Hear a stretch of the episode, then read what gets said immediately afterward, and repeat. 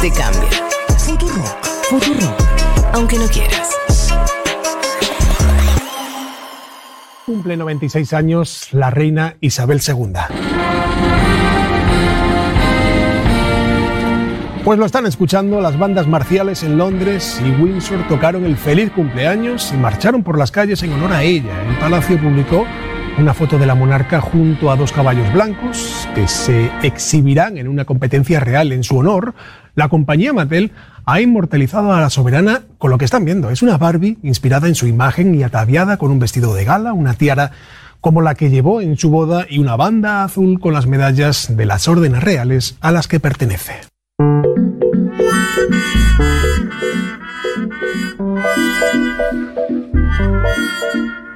96 años y que te hagan una Barbie. Eh, ¿Quién ¿Qué pudiera? decimos? ¿Llegar a los 96 o que te hagan una Barbie? Las dos cosas, diría el chavo. Sí.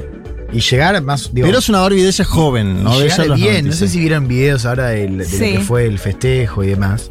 Wow. Eh, está, está muy bien, muy bien, digo, eh, conservada la reina. Y porque viste que ahora dejó el alcohol hace unos meses, ¿no se acuerdan que lo, lo pasamos acá? No sé si lo dejó, ¿eh? Creo Ah. que era una re- un- por unos días. Ah, no ah, estoy ah, segura que lo vos haya decís que sigue dejado. empinando. Sí.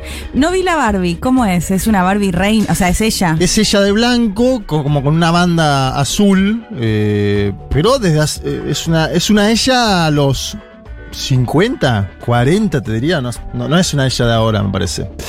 Eh, O sea, pero, pero con un cuerpo real, no ese cuerpo mentiroso de la Barbie. me parece que está un poco más, eh, sí, un poco más estilizada, diría alguien. Claro. Eh, Quizás no tanto, pero una cosa más intermedia, ¿no? O sea, no tan Barbie, pero tampoco tan real, digo. No, eh, bastante Barbie, eh, bastante Ah, Barbie. Eh, ¿Qué pasará con Mirta cuando llegue a los 96 en la Argentina? ¿No tiene 96 minutos ya? No sé qué edad tiene No, ya. No, no, no, sé no. cuántos tiene. Pero No, está ahí, ¿no? sí, no, no, menos, menos. ¿Le harán una Barbie? Pero porque ella viste que es la, en la competencia mundial esta de los, Sí. de los Sí. memes. Sí. Y ya ¿Quién que ganará ese combate? Y no sé, espero que Sí, a mí más que ese combate igual me interesa el príncipe Carlos. ¿En qué sentido te él- interesa, Leticia? ¿Va a llegar a ser rey? Para mí Nunca, nunca, nunca. no va a llegar, ¿no? Pero digo, ¿en lo más 95 profundo años. del príncipe Carlos, ¿desea que su madre siga viva o no? Y no sé, no sé. No sé. ¿Vos qué Igual, decís? no, igual ¿Él va. quiere Es muy turbio lo que estoy ¿Él diciendo. quiere que muera la madre? No sé, pero un poco debe decir, che, Claro. Tenés ¿cuándo me 96. toca? La concha ¿Cuándo? Quiero salir a jugar, ¿no? Claro. Mirta tiene 95 años. eh, nació en Ah, Villa, está ahí. Villa Cañas, 23 de febrero de 1927. Así que ojo, eh, Isabel, porque por ahí en febrero del año próximo te sacamos una Barbie argentina. estamos defendiendo el derecho a ser libre. Uma rígida política de controle da natalidade. I asked one of the top people in China. I'm going to deliver Brexit. Dicen que yo soy el presidente pobre. Pobres son los que quieren más. The International Monetary Fund is also a 信心和决心不会变。Nuestra gran nación, que viva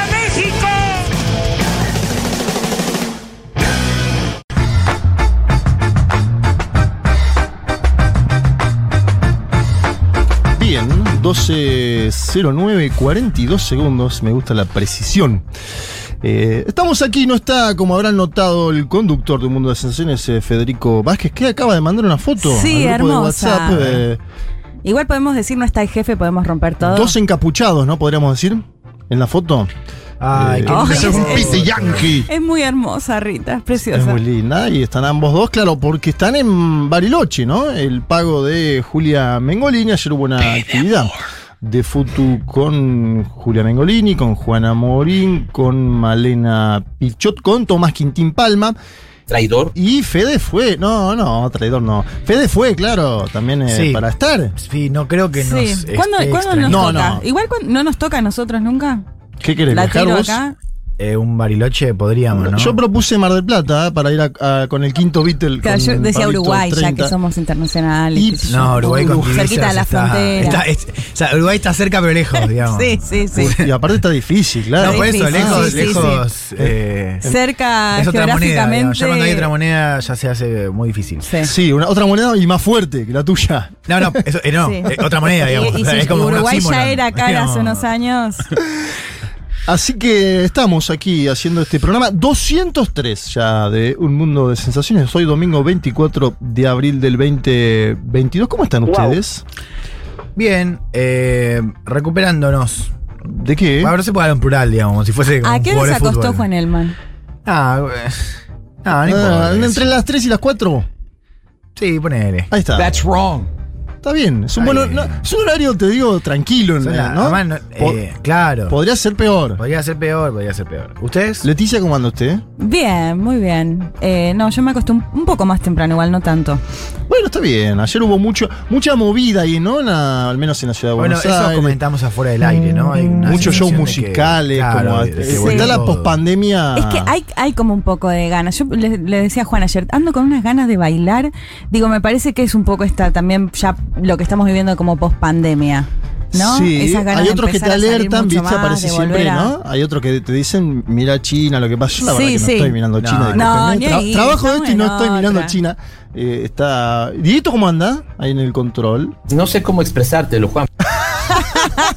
Yo no sé, tiene, tiene, Para bo- tiene botonera para todo. Fede dice qué vocecita del man. ¿Qué pasó?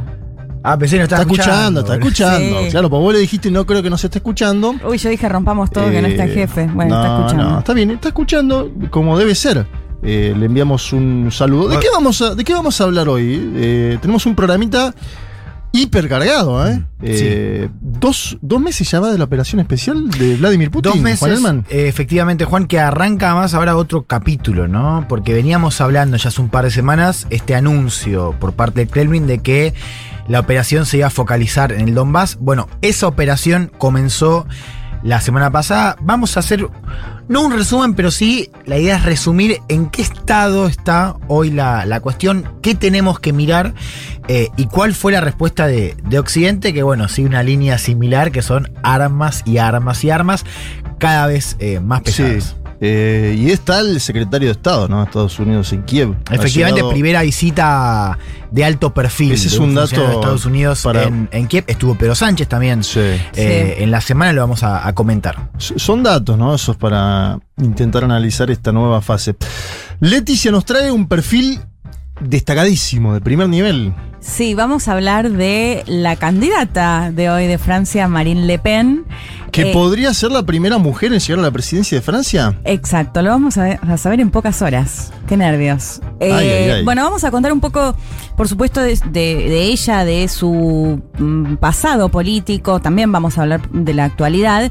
Pero también nos vamos a enfocar mucho en la figura de su padre, de Jean-Marie Le Pen. Porque, Sí. bueno, vamos el a ver- fundador, ¿no? es el fundador el del- creador del- de los monstruos. Sí, totalmente del partido, de hecho, en el que está ella hoy, más allá de que le cambiaron el nombre, de ese vínculo con eh, su familia que por momentos me hizo acordar mucho al menemismo a los 90 en Argentina. Así que. Pero con su lemita Sí, pudiendo te- ganar la temo elección. caer un poco en la farándula, pero por supuesto lo vamos No, a contar un bueno. poco, vamos a contar un poco eh, de su familia también, así que el perfil Sí. de hoy es sobre Marine Le Pen. Muy bien, yo tengo México, hubo novedades. eh, cayó una. El Ejecutivo quería hacer un cambio en, en- en una legislación eléctrica, les voy a contar eso, no lo pudo hacer, Sí. pero avanzó en eh, la nacionalización del litio y la creación de una empresa estatal para la explotación del litio. Vamos a hablar un poquito de qué significa esto. eh, porque dentro de la segunda oleada progresista, lo marcaba el otro día en, en Segurola, me parece que es la primera noticia ¿no? Eh, singular de una actividad de este tipo, de una nacionalización. Sí. Hay discusiones en México, qué carácter tiene esto, vamos Sí. a contar un poco de eso también y tenemos, si sale todo bien, dos entrevistas telefónicas, eh, no voy a decir los nombres porque yo soy muy bilardista en eso, pero una vinculada a Francia y otra vinculada a Chile.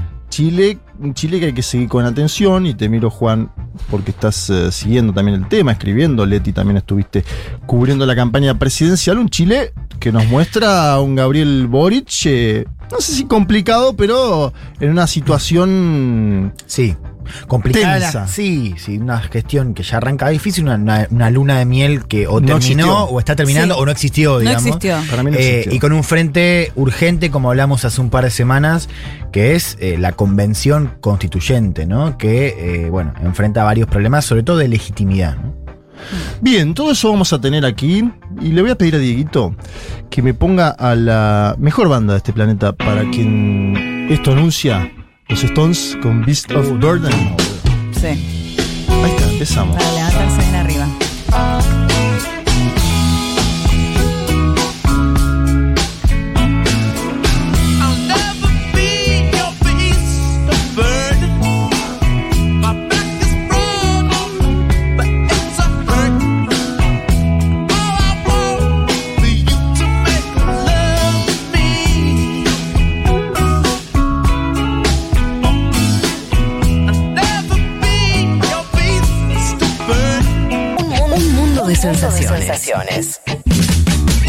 Vázquez, Carg, Martínez, Elman.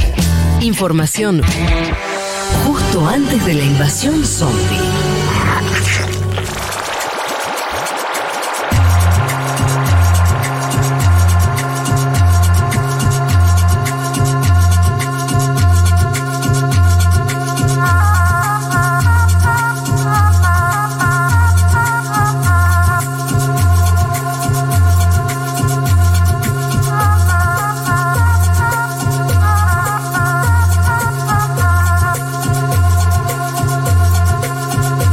12 y 20.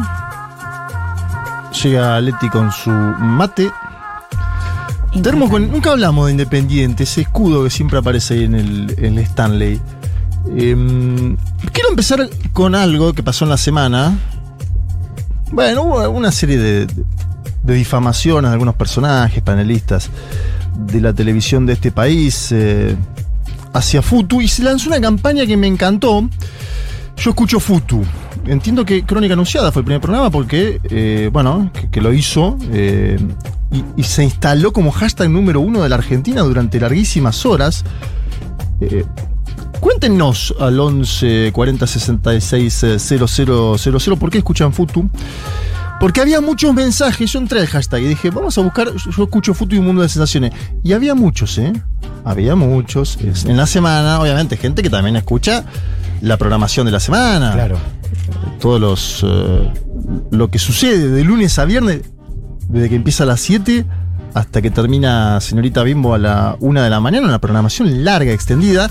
Parece que está bien, ¿no? Eh, defender a los medios que se plantaron en su momento cuando fue el macrismo, que siguieron, que enfrentan un poco al- algunas difamaciones, aparte de, de gente que trabaja en algunos medios que tienen más pauta. Bueno, algo muy loco lo que pasó. Me parece que estuvo bien la campaña y quiero que nos manden audios, mensajes al 11 40 66 00 00 de por qué escuchan esta emisora.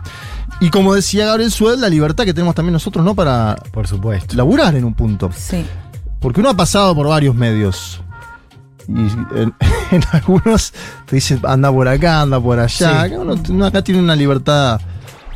Sí, libertad y pensaba también eh, la alegría, ¿no? También como de, de- de pasarla bien, lo cual no es, no es común tampoco hoy en los medios, ¿no? Eh, venir a laburar y, y pasarla bien, también por ustedes, pero hay un clima en la radio que se, se respira en la semana, en los fines, en Claro. cualquier momento de gente que trabaja, como decís vos, con libertad, pero también pasándola bien. Sí, y además lo, para mí lo particular, y bueno, como todos que estamos en otros medios también, Sí, sí, claro. la conexión que hay en la FUTU entre los que estamos acá laburando y los oyentes y las Claro, con la oyentes no, pasa en otras, o No, bueno, en algunas quizás, pero no se encuentra ese, ese vínculo que se da tan lindo con los oyentes y las Y oyentes. creo que por eso pasó lo que pasó en la semana con esta campaña, ¿no? Yo escucho Futu en defensa. eh, por eso mándenos mm, WhatsApp, ya veo que están llegando Audios, algunos audios. audios, ya veo que están que llegando algunos, así que. Dieguito después ponete con eso al, al 11 40 66 0000.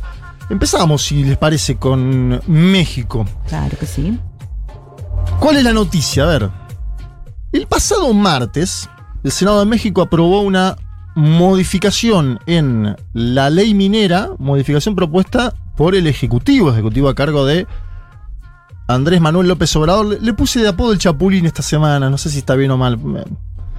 Eh, y a partir de esta votación dice el Ejecutivo mexicano que México nacionaliza el litio y anuncia la creación de una empresa estatal para la explotación eh, de este mineral. Vayamos un poco más atrás, si les parece igual, porque Esto es la construcción de una noticia, de una iniciativa política, después de haber perdido una votación en el Congreso. ¿Qué es lo que pasó? ¿Se acuerdan que AMLO, habíamos dicho el año pasado, AMLO fue de los ejecutivos que ganó la elección, pero que no le fue como él esperaba. Él necesitaba dos tercios o quería sacar dos tercios en el Congreso y no llegó a eso. Claro. Aún así fue de los pocos ejecutivos en América Latina que triunfó en el medio de la pandemia. Eh, ganó la elección, pero no, no, no llegó a lo que él quería. Y quería los dos tercios porque quería modificar alguna serie de cosas, entre ellas la legislación eléctrica, ¿no? Que había sufrido cambios en el mandato de Peña Nieto, del PRI. ¿Por qué buscaba un cambio en la legislación eléctrica? Estuve mirando números en la semana. Las empresas privadas en México, eh, eléctricas principalmente extranjeras son, dominan el 68% de la generación de energía eléctrica del país. Esto es algo que sucede en general en varios países de América Latina y del mundo.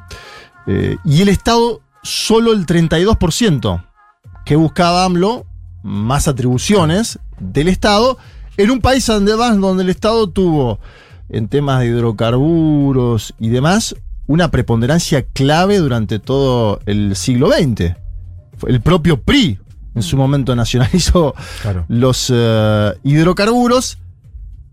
Y acá el PRI con el PAN, los partidos históricos, podríamos decir, se, se opusieron a esta idea de Andrés Manuel López Obrador de cambiar la legislación eh, eléctrica. Y se opusieron y formaron un bloque sólido, como, como se viene manifestando desde hace tiempo en la política mexicana, contra Morena, ¿no? Morena es el nuevo emergente hace tiempo, el partido de López Obrador. Si les parece, vamos a escuchar a un, a un diputado del PRI, Alito Moreno, de gran influencia, porque él cuenta por qué se opusieron y qué piensa del gobierno de Andrés Manuel López Obrador. Está claro, Morena es una tragedia y una desgracia para México. Y por ello, y por ello se ha vuelto a demostrar que la coalición entre el PRI, el PAN y el PRD es una necesidad histórica para enfrentar a quienes están destruyendo a este país. A ustedes les decimos hoy, hoy tendrán la derrota más grande y más monumental. No va a pasar su reforma.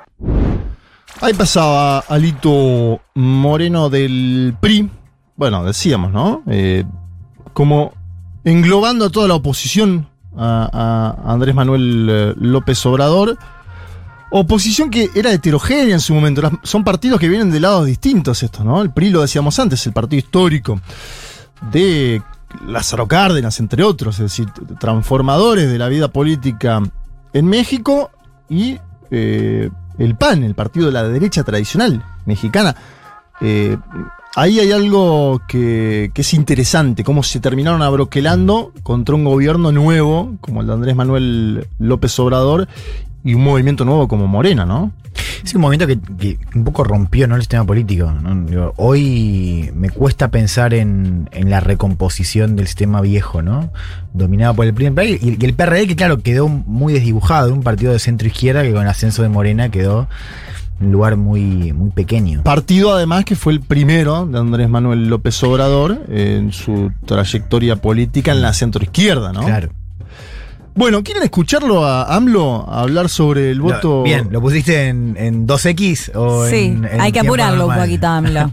Yo lo que le pido siempre a, la- a las producciones a las cuales les envío audio de AMLO eh, es eh, limpien un poquito. Claro, Sí, sí, limpias el silencio que hace Te entre juro palabra que y no, palabra. ya- yo llamando, que- yo llamando medio limpiado los, los, los, los tiempos, como diciendo, bueno, va, va hasta acá, después hay cuatro segundos. Por- Claro. Sí, sí. Natalia, Sí, Na- sí. Natalia Espósito. Acá dice que le mete un acelere, Le mete sí. acelere, le saca silencio, limpia, ¿no? No, es es, una es casi, es casi Bizarrap, eh, Nati. Nati Espósito. Vamos a escuchar a Andrés Manuel López Obrador porque le tiró con linda munición pesada al PRI. A ver. Fue hasta vergonzoso ver al PRI como palero del PAN. Se expropia el petróleo en el 38 y en el 39 se funda el PAN para oponerse a la política patriótica del general Cárdenas para defender a las empresas petroleras extranjeras. Bueno, eso, aunque no estemos de acuerdo, eso es afín con el nacimiento, con el origen de ese partido. Ahí estaba el Chapulín. Está, está buenísimo igual esto que, que recuerda AMLO, ¿no? Que vos lo mencionabas antes, lo del PRI y lo del PAN. Y de paso, déjame hacer un paréntesis, Juanma, hicimos Sí. un perfil sobre Cárdenas, para quienes por ahí no están siguiendo, esto lo pueden pueden buscar, en Spotify. Lázaro El- Cárdenas, El, eh, tema del petróleo y todo. Sí, importantísima además en la estructura Sí. eh, mexicana. Yo dije antes que eh, AMLO, el primer partido había sido el PRD de la centroizquierda, porque AMLO pa- participó del PRI también, Claro. en sus orígenes militantes. Yo dije de la centroizquierda, digo, porque ya están llegando algunos mensajes de eso. Interesante esto de que él dice se terminó de integrar el bloque conservador. Y qué bueno porque ya no hay simulación, dice AMLO, ¿no? Como diciendo, Claro.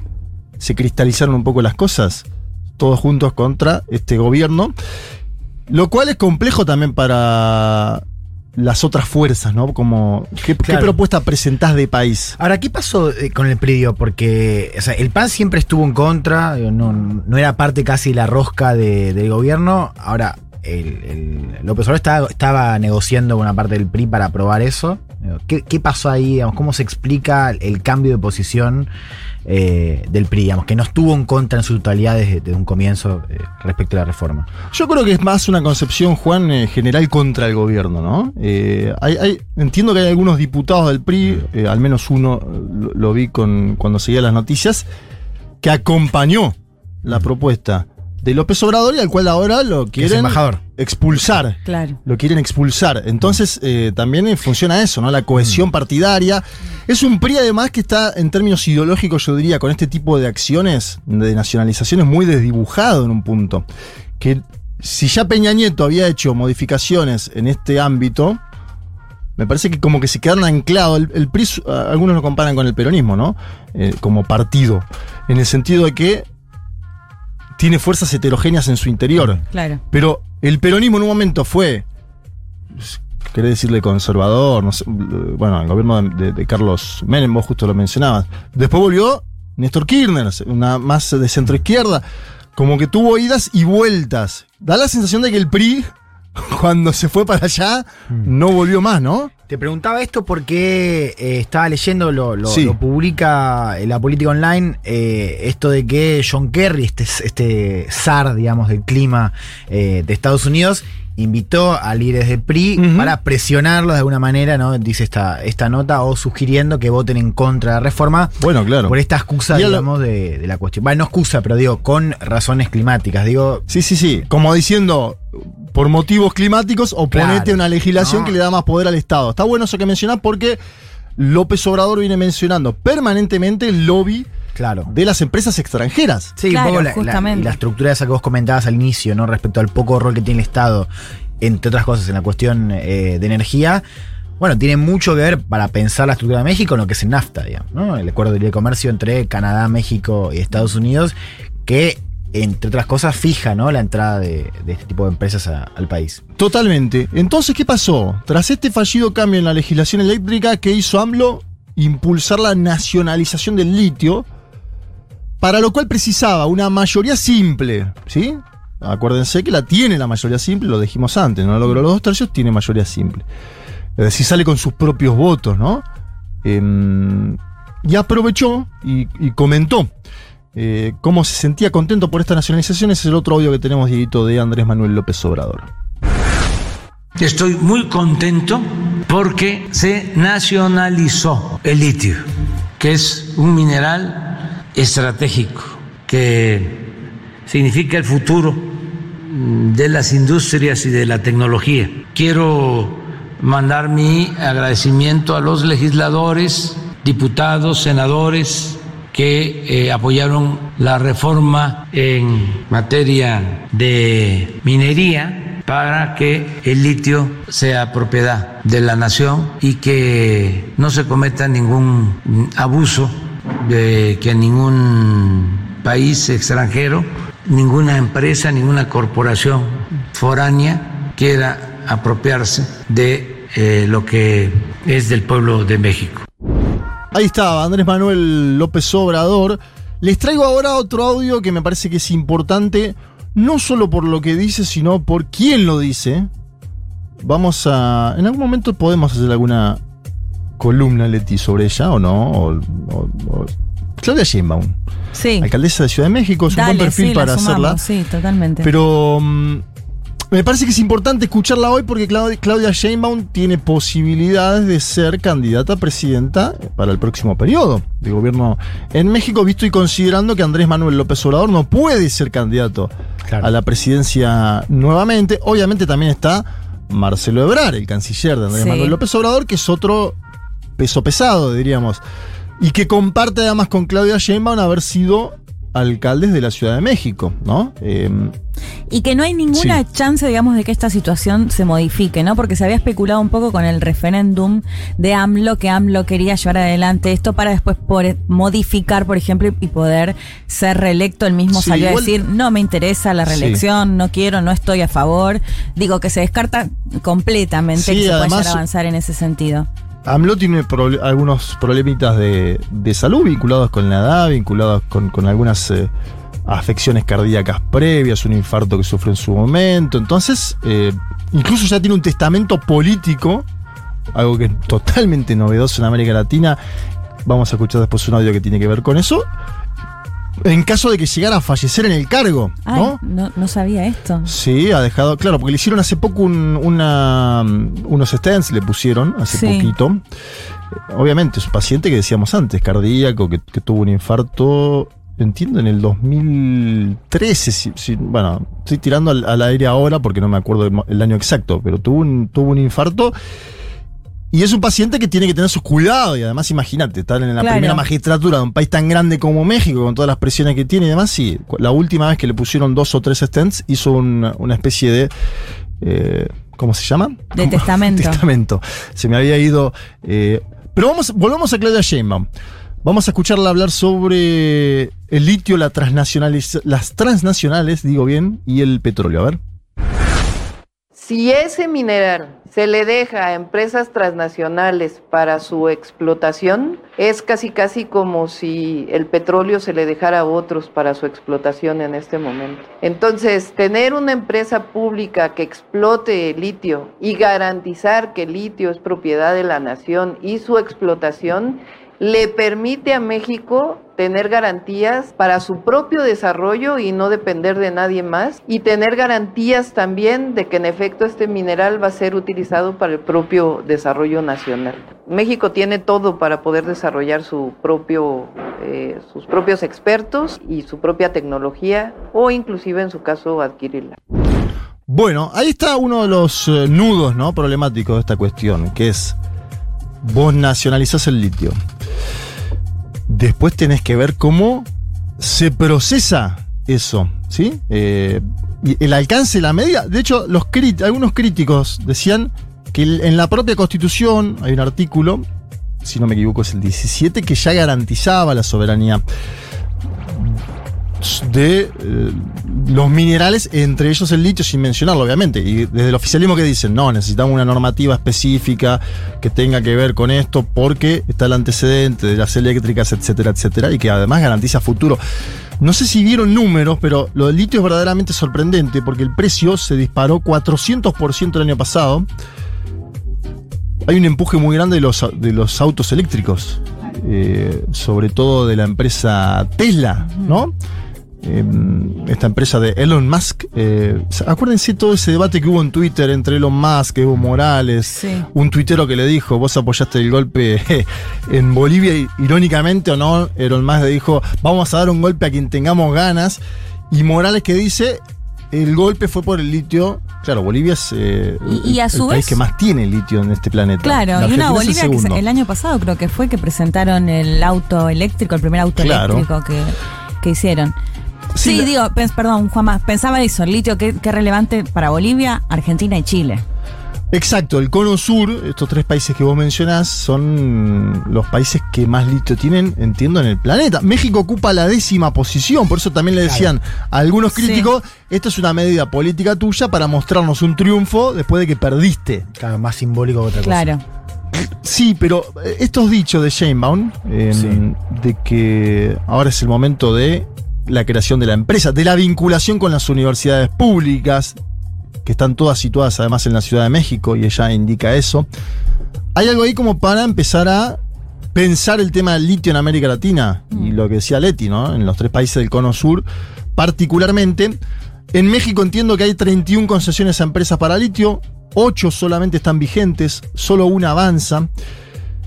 Y es el país número 10, como decíamos antes, en el mapa de aquellos que más litio tiene en este planeta. Ahora bien, con la, la- la disparada de precios, 400% el año pasado, con el empuje de los automóviles eh, eléctricos, con la propia agenda de cambio climático que vos mencionabas, Juan, la agenda de cambio climático propicia que el litio se... ¿Cómo decirlo? El litio se, Se convierta cada vez en, un mineral más buscado, justamente. se convierte en un mineral más Y, buscado. Eh, pensaba eh, que además, tuve una laguna, pensaba que además AMLO planteaba esto de privados internacionales y nacionales tampoco van a permitir, digo, el Estado. El Estado, claro, claro, el Estado. Ni siquiera privados nacionales, porque hablábamos, planteábamos antes lo de las transnacionales, digo que eso también me parece interesante. Ni Sí. siquiera privados, aunque sean si- mexicanos.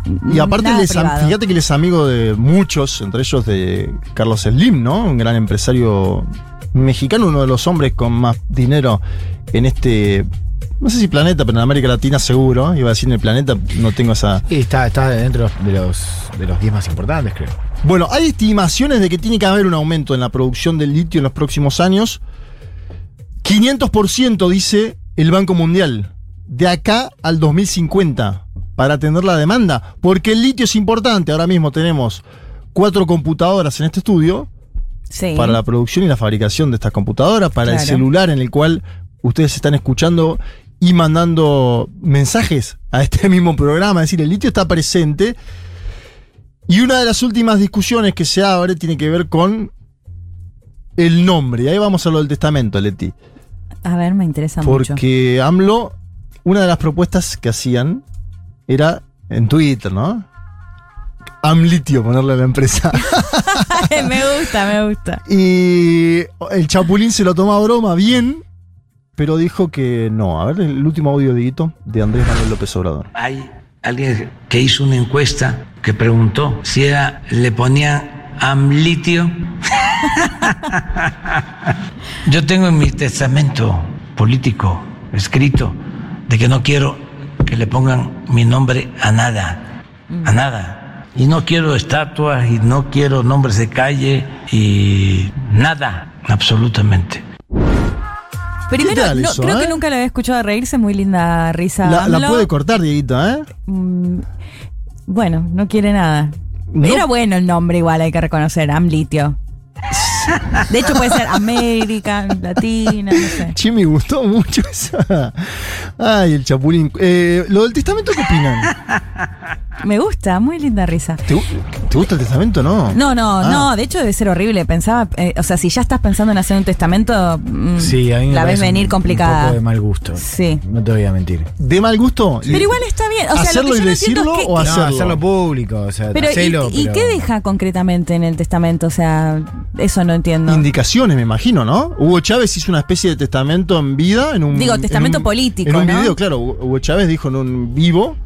Eh, si a mí me Quiero enseñara a pasar, claro. quiero que Nicolás Maduro Sí. Moro, ¿no? Estaba ahí encima con Claro. Diosdado Cabello, estaban los dos, tipo. Sí. Y ahí le dijo, es este.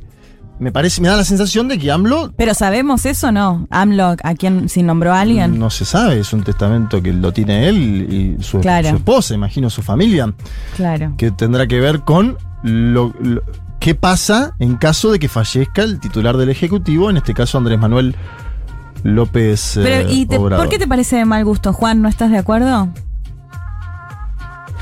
No, a ver, me parece que está bien hacerlo privado. No, o sea, hacelo, Ah, si que no lo dé a conocer, claro. El de, y De más si carpuza, decís presidente, porque ahí, ahí instalás una Sí, idea de que el sí, presidente es se va a morir, Es verdad. que no está buena. Sí. Eso digo. Hacerlo público. Hacerlo privado está bien, hacerlo Claro. tu familia. después Y evitas después peleas, digamos, por- entre los dirigentes. Vale, claro, exacto. Eh, pero sí, es verdad, porque ahora instalás esta idea de si alguien está pensando en hacer un testamento y tiene algunas complicaciones de salud, genera un poco de... A la vez es muy cristalino. Esto es un debate que hay, ¿no? Sobre la salud de los jefes de Estado. Creo que AMLO en eso es bastante cristalino. El otro día fue en una mañanera que dijo: De acá me voy a hacer un procedimiento de stent. Mm. Después, en el mismo hospital se filmó, se grabó. Bueno, hay todo un debate, ¿no? Sobre cuánta transparencia tienen que tener los jefes de Estado. En general se pide, la opinión pública pide muchísima Sí. transparencia. Y obviamente son cuestiones de Estado, ¿no? Eh, por ejemplo, en, en Cuba, Sí. cuando enfermó Fidel Castro, acuérdense, Hmm. que sale de acá de, de Córdoba, se enferma. Hubo un hermetismo grande, ¿no? Tremendo, sí. Que tenía que ver con esas circunstancias. Y, y en una semana muy Nelson Castro, ¿no? Porque se habló mucho de, bueno, Biden y los videos que comentamos. Sí. Y se habló mucho de Putin también, ¿no? Y ese video que se agarra de la, la- que se agarra de la mesa constantemente. Ah, no lo vi ese. Se, se Sí, está mucho- agarrando de la mesa, sí, bueno, de- de- ustedes me ven, los oyentes y las oyentes no, pero se agarra todo el tiempo de la mesa y mueve el pie, la pierna. Eh, en el video que está con el ministro de Defensa, cuando hablan de la toma Claro. de Mariupol. Entonces, eh, ya lo venían diciendo. ¿Te acordás que Supuestamente una de diciendo- las enfermedades, eh, Parkinson. Parkinson, Alzheimer. Hay muchas Sí. especulaciones que no sabremos Mm, nunca porque Martín eso- Rodríguez, o sea, perdón, le pregunto esto y me dice periodismo de investigación, buscó otra imagen de Putin de 2015 y se agarra de la misma forma. Es porque es rarísima la manera en la que se agarra de la mesa. Está bien, puede ser que lo es además un hombre que, cuida mucho hace sus años, gestos. Es un hombre que cuida Sí. mucho sus gestos. Acuérdense de Angela Merkel también en su momento, ¿no? Sí. Eh, esos temblores que tenía Sí. la que nunca entonces canciller alemana. Claro, porque en general lo que hacen las y los jefes de Estado, en este caso me parece que es bastante honesto, eh, López Obrador, es decir, López Obrador dice me pasa esto, y en general no se dice mucho, hay más hermetismo. Obviamente que también tienen que ver las tradiciones de los países, las culturas, porque me, me imagino que la idea de Vladimir Putin es no parecer débil, no solo ante otros países, sino ante su propia población, ¿no? Eh, por ahí eh, López Obrador tiene alguna posibilidad más. Eh, acá terminamos esta columna sobre el litio en México y volvemos y vamos a leer y escuchar audio de ustedes que están mandando al 11 40 66 000 con todo lo- es la cantidad de mensajes que hay acá, ¿eh? Con Qué la can- lindo. no sabes la pero Queremos escucharlo. y veo muchos audios, no sé si Dieguito estuviste limpiando algo. ¿Tuviste o no? Hola, soy de Bariloche y ayer estuve en el evento de la FUTU. Espectacular, hermoso verlos ahí. Gracias. Bueno, nos vamos a una tandita y venimos con un mini bloque con todos los mensajes de ustedes en esta campaña Yo Escucho a Futu, que estuvo en la semana y que vamos a seguir aquí este domingo. Entre la guerra civil y la dictadura de Franco, España tiene el récord mundial de desapariciones forzadas, solo superado por el genocidio en Camboya. Ah, delicias del primer mundo.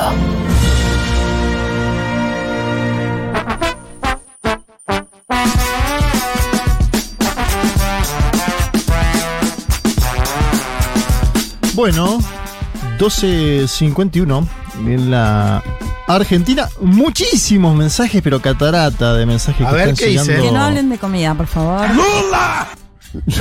¿Tenés Buen ahí? día. Ahí está, a ver. Acá Carmen de Montevideo. Hola. Escucho la FUTU porque me siento parte. No seas porque malo, Dieguito. Siento que es un periodismo responsable, porque me río a morir, porque me informo y Sí. porque siento que, aunque sea mínimamente, puedo aportar a otro tipo de comunicación. Les quiero mucho. Nosotros también. Hola, Mundo de Sensaciones, aquí Socia Jujeña, orgullosa de aportar a esta comunidad. Los escucho cada domingo y escucho la radio todo el día. Son lo mejor que tiene el aire en radiofónico. Les quiero mucho, les mando un gran abrazo y buen domingo. Ay, qué lindo. Muchas gracias. A ver qué más. Dame, dame Yo más. escucho la FUTU. eh, primero, la programación muy variada, gente muy dinámica, se sale de los Córdoba, ¿no? viejos Sí. estándares. De lunes a domingo podés escuchar todo tipo de programas para todo tipo de intereses este, y sobre todo con muy buena música. Yo escucho Futu porque encontré un lugar donde podía informarme y pensar y reflexionar con amplitud, ver distintos puntos de vista. Eh, me pareció como demasiado completo, demasiado buena onda también. Y, y la verdad es que no, no, no encuentro más lugares, no encuentro muchos espacios donde me pueda informar así. Eh, me, me colapsó realmente No. la, la televisión argentina. Ah, y, sí, y sí, nada. la colapsamos. Se la- se la apagó la tele, escuché. Futu es mi lugar. Ay, qué lindo. Tengo acá a Marcelo Álvarez que dice: Hola chiques, acá Marcelo. Ayer me lo crucé a Fede en la transmisión del programa especial desde Bariloche. Se lo veía cómodo.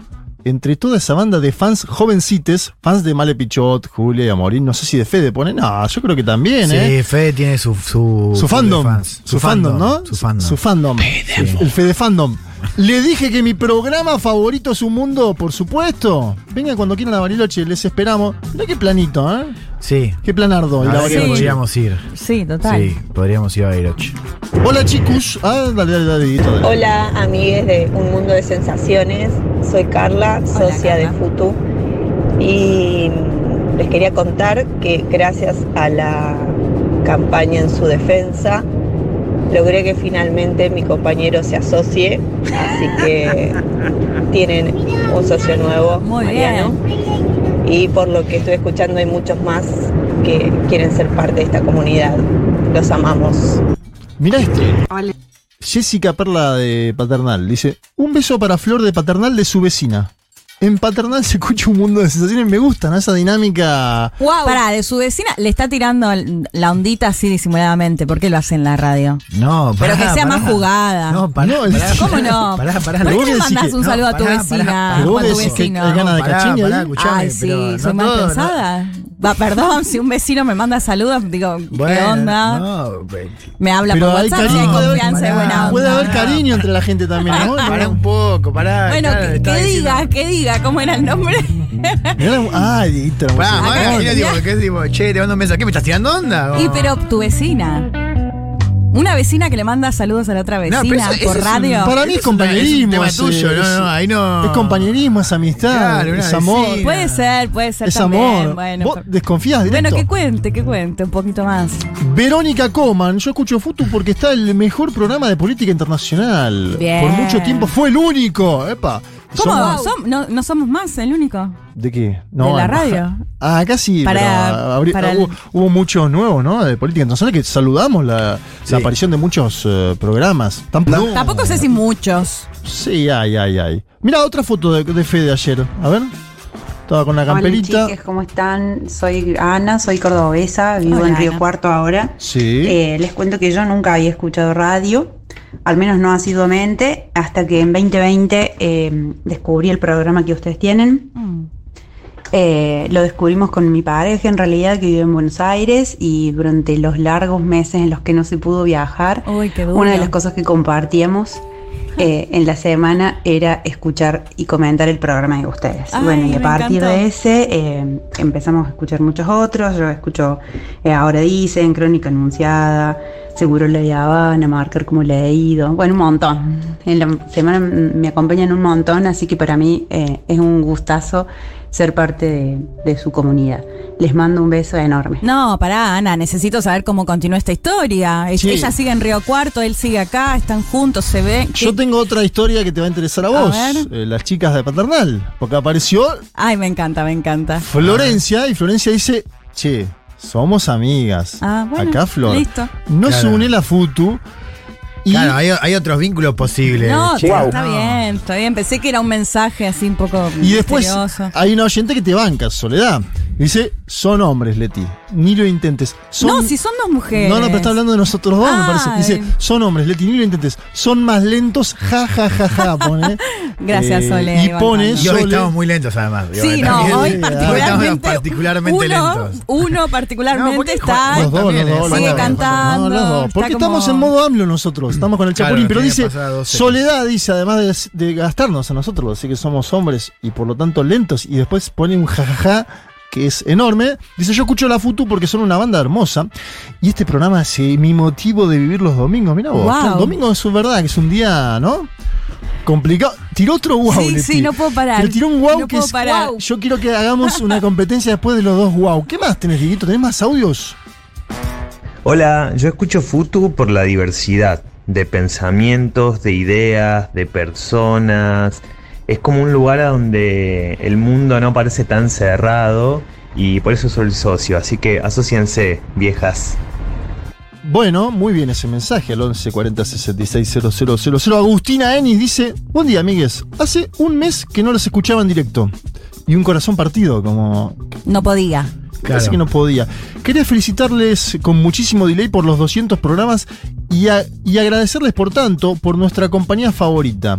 Les queremos. Bueno, siguen llegando una infinidad de mensajes, de audios, de texto. Sigan mandándonos al 11 40 66 000. Hay, hay una historia de un hincha que fue a ver a Talleres en Brasil, muy simpática también Para. en nuestro WhatsApp. Sí, Juanma, y si alguno, alguna le quiere mandar un saludo a la vecina o al vecino o no, en, en mande. otro modo también. Lo Ah, el modo- Claro, a mí ya me gustó esto. Ya casamos a una pareja, o sea, estamos para Eso, esto. eso creo que lo han inventado en otros programas, ¿no? Vos querés eh, una cosa más de, de, de A lo chongueo. galán. Y además el tópico vecinos es un gran tópico para todo. Entre otras cosas para imaginar.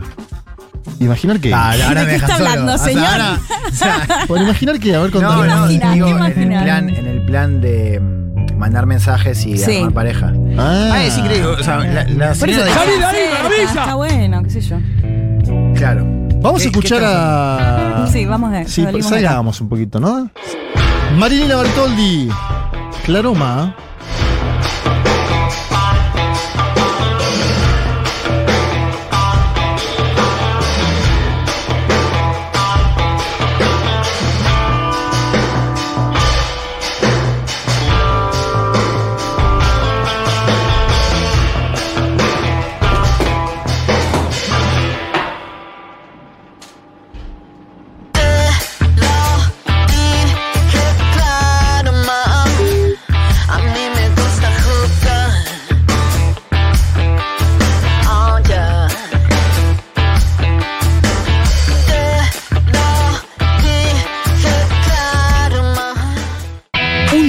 Sensaciones.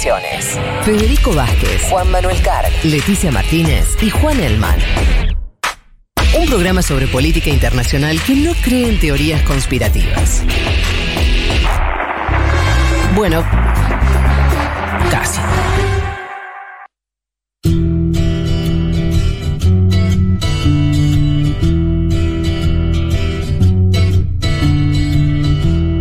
Ay, ay, ay, ay, circulan Ay, casi meto, comentarios. casi meto un comentario, menos mal que me di cuenta que estaba la luz prendida. ¿En serio? Sí, ¿Qué ibas- casi lo Wow. mando al fondo a alguien acá del programa. Menos mal que no dije nada. No, no, no, no, no, no, no, no, no. No. Menos mal que vi la luz. Está dando de Dieguito, por cierto. No, no. ¿De No sé. ¿No? Ah. ¿No, Dieguito? No sé. That's no, wrong. no, bueno, salgamos un poquito de ahí. Siguen llegando muchos mensajes. El Gus, por ejemplo, dice: Quiero admitir públicamente que de la Futu solo escucho un mundo de sensación y pone solo en negrita. Está bien, igual. Soy un fan a tiempo parcial, un amigo me habló del programa. Por ustedes me asocié. E hice, Ah. e hice los Furman cursos, claro. Los cursos con Furman, ¿no? Está muy bien. ¿Por qué nosotros tenemos que venir de otros programas? Eh? Acá del nuestro, quizás a los otros. Leti, seguimos juntos, pero viviendo cada uno en su ciudad. Ana. Justo este fin de no viajamos, así que le mando un beso. Ana, Ana, Ana, voy a tener que decirte que va a tener que llegar el momento en el que va a tener que estar en una ciudad. ¿En serio? Y difícil mantener una relación a distancia, ¿o no? ¿La estoy matando? Eh, Va, qué sé yo, para mí es difícil. Hay gente que puede, que lo logra, ¿no? El vínculo, mucha videollamada. Sí, pero qué sé yo, querés llegar, tomarte un matecito ahí con quien tenés ganas de Falta estar. el mano a mano, ¿no? Claro. En todos los sentidos. Ayelén Villavicencio, hola. Acá otra gente de Paternal Socia. ¿Qué pasa en Paternal? Ay, ¿Cómo, ¿cómo, se- están, no? Eh, orgullo catastral, fanática de un mundo de y cosa ñoña. Les amo, chiques. ¿Qué más? No ¿Qué le manda saludos a ninguna vecina ni vecino. No, a Yelén por el, por, por el momento no. Qué, qué pican- está picante, Leticia, ¿eh? Hasta ahora igual no llegó nada. Vos abriste la competición Sí. Del chongueo, podríamos decir. Sí. Eh, y Del no- no te dije nada, te lo digo al aire. Claro, no llegó mucho del sol. Se ve que, viste. La gente está tranquila, el domingo está tomando un mate. Por ahí no tiene. Porque me gusta el vino tinto. Ayer, ayer hubo mucho vino tinto, José Mujica. Ayer hubo Y acá mucho. están las consecuencias. Ayer hubo mucho vino tinto. Alguien acá nos cargaba por las lagunas, porque tuvimos alguna laguna, y decía, usted dice, dale, le- hablan de. AMLO, dice, hablan de AMLO, pero ustedes. Bueno, tuvimos un océano, que no, casi no laguna, y además los tres estábamos con... Total. Ay, bueno, chicas, es Sigue domingo. llegando 11 40 66 000. Eliana de Ushuaia tenemos. eh, bueno, espectacular. La cantidad de mensajes que han llegado. ¿Hay algún audio más, Dieguito? No. No. Escucho la FUTU porque desde el 2016 los escucho todos los días de mi vida Ah, la y. Wow. creo que no he tenido un espacio de formación política tan asiduo como es esta radio. En este mood de saludos, le mando un saludo a Agus Di y a Juli Del Vito, que seguramente están escuchando. Valentina de Córdoba. Bien, me gusta. Fabiana Canizare dice: ¿Para cuándo? El programa de amor de Leti. Ay, sí. Hoy está full, dice. Estoy descubriendo que me gusta mucho eso. Sí, capaz que me tengo que dedicar a esa rama. ¿En serio decís vos? Te digo, me gusta. Me da curiosidad de a ver, saber cómo sigue la historia.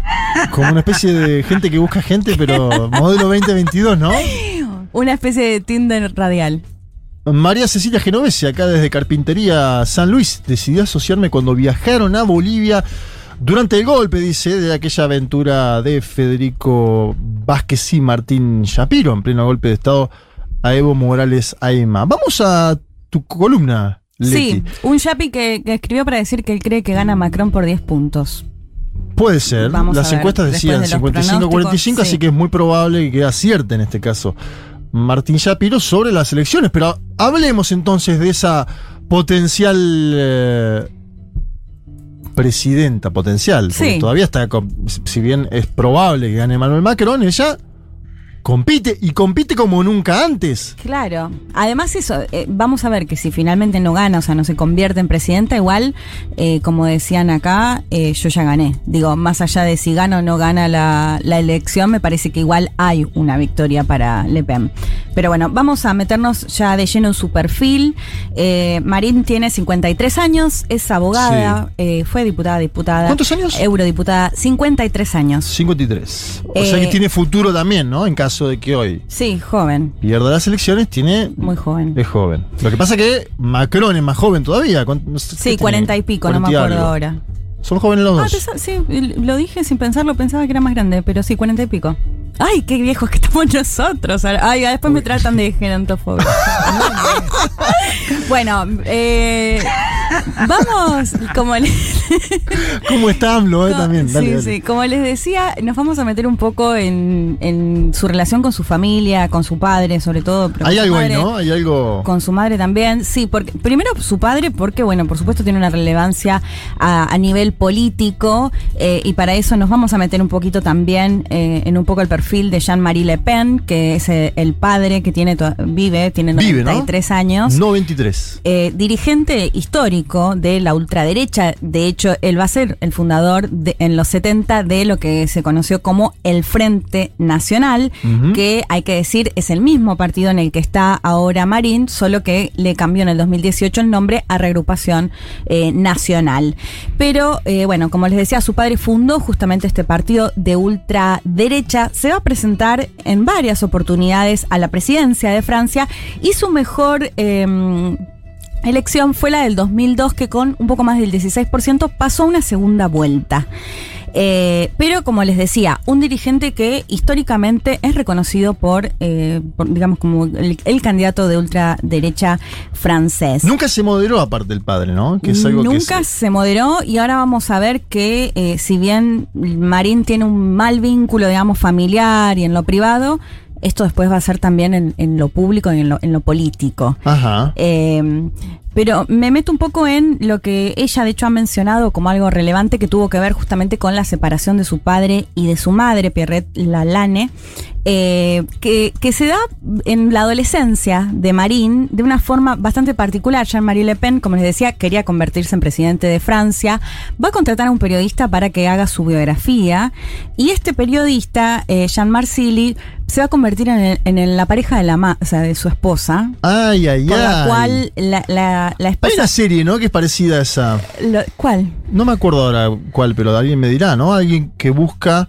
House eh, of Cards. Que, Cards. ah, sí, que en un momento ella empieza a salir con el periodista que está escribiendo, Que está escribiendo. sobre el presidente, ¿no? Exacto. El- sí, el, el- el Ghostwriter. Bueno, por Tom. ¿no? Por ahí chorearon la idea de este vínculo. Bueno, que puede ser porque se da, de hecho, bueno, lo, lo que leían distintos perfiles es que, claro, él lo invita a su casa, lo hace parte un poco de su Sí, sí. familia para que lo, hizo conozca. parte y, y también no. lo conozca más a él y bueno, y también conoció bastante a su compañera, a su entonces compañera. La situación es que, bueno, e- ella eh, se, se, se, eh, divorcian ahí en un divorcio que va a ser eh, bastante caótico. De hecho, hay una anécdota en la que ella cuenta que se llevó sin querer el ojo, él perdió un ojo, eh, Jean-Marie Le Pen además no lo dije, no perdió el ojo en esta situación, pero fue veterano de guerra en Indochina, en Argelia se lleva el ojo de, de cristal de él y no se lo va a devolver hasta que él le devuelve las cenizas de la madre. Hay una anécdota ay, así ay. de, de, de, bueno, de una separación muy, muy caótica. Eh, de hecho, lo que va a pasar también, y esto les decía que me hace acordar un poco al, al menemismo, a los 90, que eh, ella le va a pedir una especie de mensualidad. Las hijas igual se quedan viviendo con él, o sea, Marín se queda viviendo con su padre. De hecho, ella va a decir en algún momento que, que sintió que su mamá la, la abandonó, que no la quería. Esto es, la propia Marín lo, lo cuenta. Eh, y bueno, la, la- la ex compañera de Jean-Marie, le- cuando le mm, eh, cuenta que le pidió una especie de mensualidad, él le respondió que si quería plata que vaya a limpiar casas. ¿Qué hace la revista Playboy? Eh, le ofrece salir en la portada, hace varias fotos semidesnuda limpiando una casa con el título que dice Madame Le Pen limpia casas o limpia algo por el estilo. Bueno, ¿Qué año más o menos? eh, esto fue en los 80. 80. Eh, sí, ahora lo busco, pero creo que en los está 80 bien, sí, fue la, sí. la tapa, que, que bueno, la pueden buscar, es- está todavía. Pero a lo que voy, y ella unos 50 años, alrededor de los 50, eh, a lo que voy es que era una familia que estaba expuesta, por, por supuesto, a lo público y bueno, todo este contexto que vivió Marín en su adolescencia, eh, sus primeros años ella ingresa, de hecho, cuando buscas los, los titulares y demás, bueno, todos lo plantean como que ella se inicia en la política en la sombra justamente de, de su padre. Y va a ser interesante, eh, me quedo todavía con el vínculo familiar, Sí. porque si bien les decía que ella en un comienzo se quedó viviendo con su padre y va a tener esta idea de eh, mi mamá no, no me amaba o, o algo por el estilo, después se va a generar lo contrario, porque la madre va a volver a vivir a una de las casas de, de, Jean- de- de la familia, digamos, Sí. y ahí se va a producir lo contrario. Ella va a generar un acercamiento mayor a su madre, una madre que ella contaba los años, cómo había vivido cuando estaba casada con Jean-Marie, que la golpeaba, bueno, contó un montón de situaciones de violencia que había vivido, y eso la empieza a, mm, alejar a Marín. De hecho, ella plantea después que su padre nunca se comportó como un padre. Eh, pero bueno, durante sus primeros años, eh, de hecho, ella lo va a acompañar en, en la campaña del 2002 y, Ujú. y- y toda esa situación ella va a estar presente. Ella ya venía eh, militando, ya se había convertido en consejera a nivel regional, es decir, ya estaba en, eh, en la política y lo que es interesante es que cuando su padre deja, eh, deja- abandona, digamos, o, o- o da a conocer públicamente que deja la política en el 2008, en el 2011 es ella quien pasa a liderar justamente el Frente Nacional, es decir, el Sí. partido de eh, su padre. A todo esto ella ya había sido electa en el 2004 como eh, eurodiputada, de hecho se va a mantener 13 años como eh, eurodiputada. Eh, sí, va a estar desde el 2004 hasta el 2017. Que ya era como un escándalo político en Francia, ¿no? Que una señora así, de este calibre de expresiones, sea diputada Sí. ante la Unión Europea, tenga el plafón para hablar, Ahora es más conocido este bloque de la Sí. ultraderecha en Y- la Unión y- Europea, pero era medio una novedad, me parece. Claro, y cuestionando a la propia Unión Europea, ¿no? Recordemos, lo habíamos Exacto. dicho, que planteaba el Frexit, como eh, lo que sería el Brexit con el Reino Unido. De Sí. hecho, en su momento también planteaba eh, abandonar el euro, digo, ¿no? Desde, desde ese lugar tan anti-europeísta, si se quiere, o anti-Unión Europea. Eh, ¿Qué va a pasar? En el 2015, ella va a expulsar a su padre de este partido. ¿Por qué lo va a hacer? Bueno, porque su padre, como lo decías, de ultraderecha nunca eh, se moderó, si se quiere, esto que venimos hablando de Marín. No la careteaba, digamos. En absoluto. De hecho, es un negacionista del holocausto y lo que pasó en el 2015 concretamente fue que subestimó las cámaras de gas, eh, dijo que era algo así como una cuestión más de la Segunda Guerra Mundial. Bueno, todo esto llevó a que finalmente lo suspendan del partido que él mismo había fundado y que dirigía su propia hija. Em, Después, bueno, Literalmente mató al padre. o sea, Literalmente salió de las sombras y eh, sí, ma- mató a su padre para distanciarse justamente, eh, bueno, de, de, este, digamos, rol de, de ultraderecha, de negacionista, eh, xenófobo, bueno, entre otras cuestiones que, que sabemos, de- conocemos de la ultraderecha, para empezar a distanciarse justamente un poco de esa imagen de, eh, de su padre. Y para eso, si les parece, escuchamos a Tomás Listrani, él es politólogo, profe de historia, trabaja en Embajada Abierta, lo queremos mucho, es un genio. eh, que lo escuchamos a él que contaba un poco cómo se da este cambio de una Marín que al principio era mm, más conocida justamente por la misma narrativa que, que su padre y cómo empieza a moderar o a cambiar algunas cuestiones de, de su discurso. Lo escuchamos a, A ver. Marine Le Pen, que tiene 53 años, es una política de partido de toda la vida, a la sombra de su padre al principio, y pasó de ser una líder antisistema, obsesionada con la inmigración y el Islam, a sumar un costado social mucho más amplio a su agenda y actualmente a erigirse en la defensora de, como ella llama, los postergados por la globalización económica, la revolución tecnológica y las élites progresistas, que simboliza para la mayoría de los franceses eh, Emmanuel Macron. En esta última campaña, Le Pen redefinió su nacionalismo como restaurar la autoridad del Estado, asegurar la sostenibilidad de la civilización o incluso recuperar las reservas de patriotismo. Contrario a lo que sus críticos dicen de su fuerza como reaccionaria o anticuada, si nosotros miramos su discurso, ella sostiene la idea de construir un nuevo orden, que es ahora o nunca, y que otros cinco años de Macron no son estabilidad, sino más del elitismo de siempre y tiempo perdido para una sociedad que necesita salvarse a sí misma desesperadamente.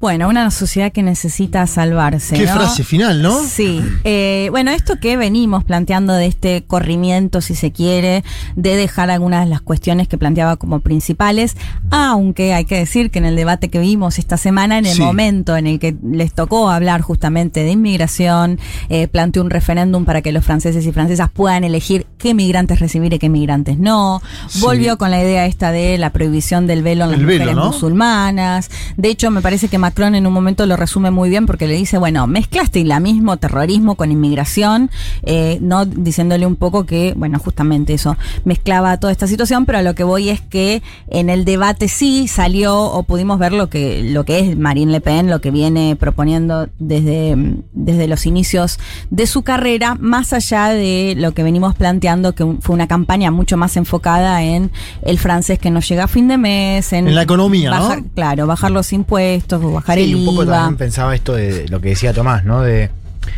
darle, o sea, con un mensaje mucho más estatista quizás Sí. el, de otras eh, ultraderechas, inclusive de lo que era Mujer el mensaje de, su propio padre, digamos, que era, era más reganiano. Eh, esto de representar lo que se llamó al calor de los chalecos amarillos, recuerdan la movilización Sí. de 2018, la Francia periférica, ¿no? que incluye lo que es el mundo rural, pero también pequeñas ciudades, ¿no? incluso capitales provinciales, que han quedado muy relegadas, no solamente económicamente, sino también culturalmente, Claro. de las grandes ciudades que decía Tomás, representa Macron. ¿no? O sea, hay también una estrategia de, de, Sí, atacar directamente eh, ese- esas comunidades que de hecho son las que la han puesto en segunda vuelta, porque si uno mira este clivaje que hemos visto ya con el Brexit y Trump, es muy claro como las grandes ciudades, más digo, clases medias educadas, votan a Macron, y cuanto más lejos, hay un dato interesante eh, que eh, lo, lo- lo sacó un, un cartógrafo que decía que cuanto más lejos vivían los franceses de una estación de ferrocarril, más chances tenían de votar a Le Pen. Sí, ¿no? súper interesante. Eh, ¿Y encuentran ahí alguna similitud con Trump? Sí, e- efectivamente. digo, Yo creo que el, que el caso del, de Le Pen es, o sea, es, bueno, diferente porque Francia es distinta, pero también porque es un mensaje más em, estatista y de alguna manera apela a esa vieja izquierda de los 70, digamos. ¿no? Sí, sí, le mensaje habla, le que- habla a la clase que- trabajadora. sí, ¿no? sí, digamos, habla de justicia social. Claro, pero bueno, Trump también en su momento. Claro, pero, digamos, pero tiene mensajes, o sea, más si querés, em, sí, más estatistas, más... Sí, Bueno, alguna similitud hay igual. No, no, que se da. eh, ni hablar, digo, digo eh, eh, sí, sí, sí, o sea, que es, es totalmente, de hecho, el clivaje ese de, de lo urbano-rural eh, se vio claramente con, en Estados Unidos, digo, ni hablar. Eh, estaba pensando quizás en la cuestión como de- del, del discurso y esto de la Francia periférica, ¿no? Digo, de, de Trump claramente tiene un mensaje similar.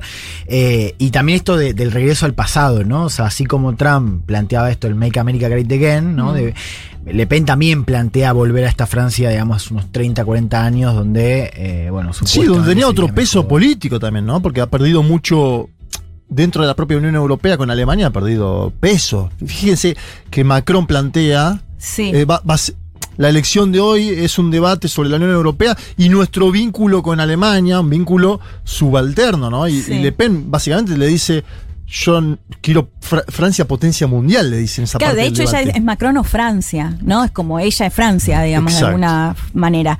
Eh, bueno, en ese sentido, y un poco esto que, que mencionábamos de este, de este cambio que hizo ella en lo narrativo, me pareció súper interesante lo que me decía Tommy acerca de eh, cómo cambia acá también, vuelve cómo se presenta esta ultraderecha al, al estilo Trump, al estilo Bolsonaro quizás más en lo discursivo, no tanto en, digamos, en su Sí. postura, eh, esta cuestión, ¿no? Que rompen con lo que sería como lo políticamente correcto, pero eh, lo escuchamos a, a Tommy que Dale. nos contaba acerca de este cambio que da justamente eh, Le Pen, que se notó mucho en esta última campaña electoral. Otro elemento interesante para destacar en su trayectoria como figura pública y como política es que se ha esforzado por construir un halo de respetabilidad. En sociología política nosotros trabajamos con líderes altos y bajos, no según su altura, sino según sus discursos, sus gestos y modales. Es decir, si son más prolijos, por decirlo de alguna manera, y amoldan su discurso dentro de los límites que el establishment fija, o si son más desacartonados y polémicos. Lo interesante de Le Pen acá es que, a diferencia de otros exponentes de las derechas alternativas, como Trump, Bolsonaro e incluso Javier Milei, ella ha hecho un esfuerzo muy grande de imagen y comunicación política recientemente para pasar de lo bajo a lo alto. Por ejemplo, en los afiches de esta campaña su eslogan principal era Femme d'État, es decir, mujer de Estado. Cambió su vocabulario y amplió los canales y medios que solía frecuentar cuando estaba más relegada a su rol de outsider. Interesantísimo eso, Sí, ¿no? Porque lo de mujer de Estado, que también en un poco, mucho de los análisis del debate de esta semana fue eso, ¿no? Por primera vez en la historia de un debate presidencial se muestra a Marine Le Pen como presidenciable, ¿no? Sí, totalmente. Esto de buscar como eso, como mostrarse más, eh, ¿qué?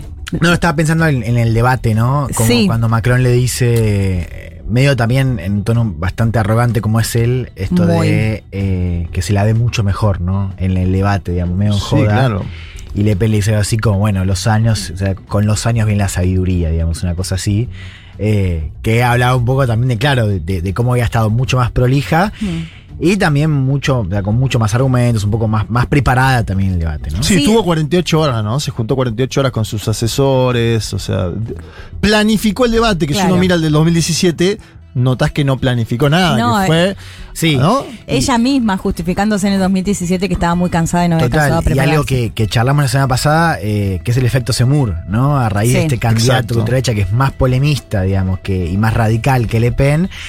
También me parece que hubo un efecto en la opinión pública de que Le Pen, más allá de este giro que es bien notable, la entrada de Semur la pone en un lugar eh, me- como- Ya no es el cuco. claro, no es más moderada, Claro. es menos extremista, Exacto, digamos. ya no es el cuco. No, de hecho- parece más seria. Sí, realmente. de hecho, viste que había una autocrítica de los medios de comunicación a los periodistas de cuánta importancia se le dio a Semur, Claro. que justamente esto, bueno, quizás terminó beneficiando un poco a Le Pen. Pero lo que decía Tommy me parecía interesante porque eh, quizás puede parecer algo más superfluo, pero me parece que es relevante el cómo se muestran, ¿no? Esta, esta diferenciarse, esta cuestión más, eh, más desprolija, ¿no? A lo, a lo Trump, bueno, pues planteaba hasta incluso lo, lo de Milley y verse como alguien realmente presidenciable. Y en el debate, que lo conversábamos un poco ayer también en, la TV pública, esto de eh, un Macron que constantemente la subestimaba, ¿no?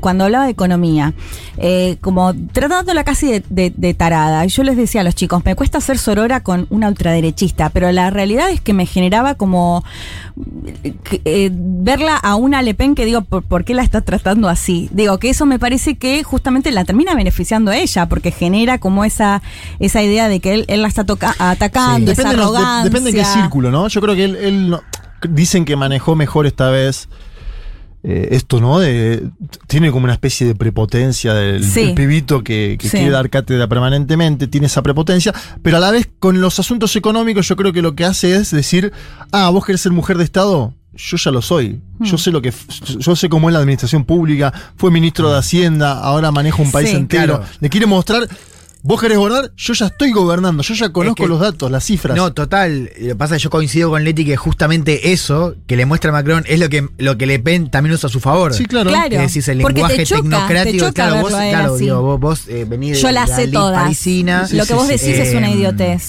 Y esto de, bueno, vos representás, digamos, ese discurso tecnocrático que además, digo, ya viene gobernando hace tiempo en Francia y yo eh, represento a otro. De hecho, me pareció interesante cuando discuten cifras económicas Sí.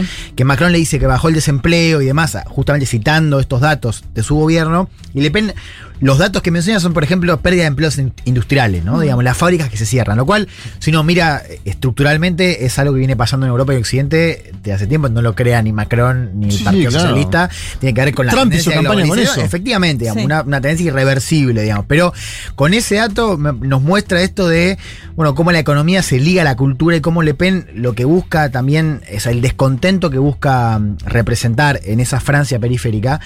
Tiene que ver, digamos, no solamente con la realidad de que se pierden fábricas y demás, sino lo que implica en términos identitarios para esas zonas que giraban alrededor de una Sí. fábrica y, y- y de esos grandes collares, cómo, digamos, el- el- la tendencia económica termina generando un, un efecto mucho más allá de la pérdida de un empleo, ¿no? Es un tipo de vida, es identidad, ¿no? Entonces me parecía interesante cómo eh, Macron hablaba de esos datos bien puntuales de desempleo y Le Pen le iba al tema de, bueno, la pérdida de empleos industriales. Leti, Sí. en el perfil, cuando lo preparaste, ¿encontraste algo del vínculo Le Pen-Putin? Digo porque fue, ¿no? En el debate Sí. asomó bastante eso en un momento cuando le dice lo de la financiación en un Claro. banco. No, Le, Le Pen ha tenido encuentros, o sea, mucho vínculo con Putin, que lo hemos mencionado. Putin Sí. tiene buen vínculo con la ultraderecha europea. Europea en general, ¿no? Eh, en el debate, bueno, lo que surgió, que se esperaba que, que surja, de hecho creo que de ahí salió bastante airosa Le Pen, eh, porque Macron en, en gran parte de su campaña ha intentado, digamos, hacer referencia a esto que, bueno, lo plantea directamente como la, financiar la campaña de Le Pen, la, la campaña anterior. Sí. Y ella contó en el, en, el, en el debate que tuvo que recurrir a un banco checo-ruso porque, Porque no en Francia, Francia. no podía hacerlo, ¿no? De hecho, no sé si comparten, pero me parece que ahí salió bastante final- finalmente bastante airosa ella, más que Macron, que intentaba justamente correrla por el lado de la, de la guerra, decirle, Sí. bueno, vos estás del lado de. Habla Putin. igual de lo, lo canceladísima que estaba ella en su momento en Francia, ni pudiendo ser financiar, ¿no? Con el banco de su propio país. Y ahora mostrándose Sí. en otro lugar. También eso ilustra, ¿no? Eh, que, que ahora lo puede hacer, que ahora tiene otro tipo de finanzas, que organiza su campaña, que se muestra como una mujer de Estado. Me parece que hay un cambio muy significativo. eh, que habrá que ver si está tan domesticada o si es un cambio cosmético, uno no Sí. sabe, eso nunca lo sabes. No, No, de hecho ahí surge la duda, eh, iba a sumar a lo que decía Juan, en el momento en el que se discuten las jubilaciones, ¿no? Un Macron que desde el comienzo quiere, de hecho dice literalmente en su discurso, hay que trabajar más.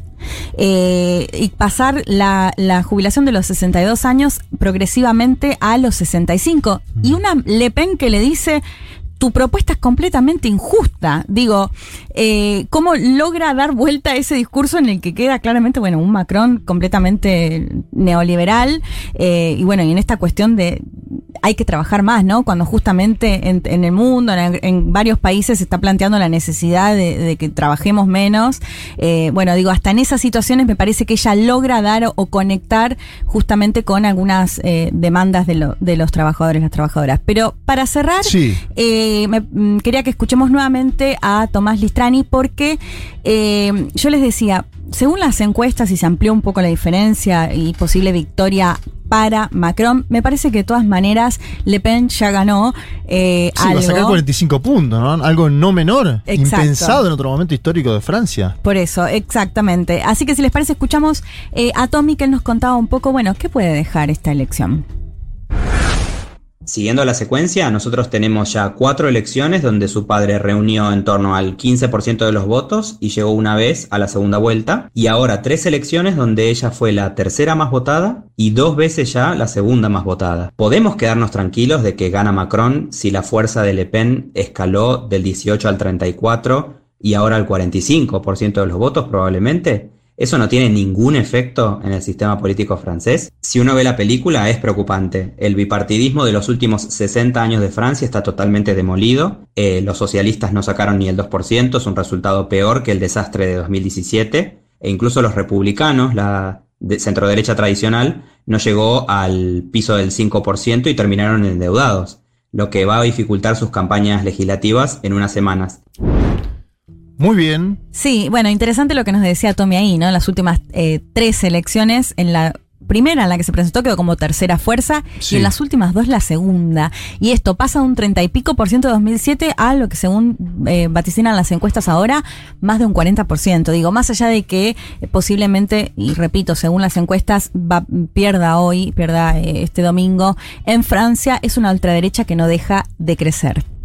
Nos vamos a la tanda con después de esta enorme, como siempre, columna de Leticia Martínez. Muy elogiada la columna de Leti acá en el WhatsApp. Sigan Oh, mandando. 11 40 66 000. Nos vamos a la tandita. Dieguito. Un mundo de sensaciones. Vázquez, Carg, Elman, Martínez. Ver las cosas desde un rincón del mundo te da otra perspectiva.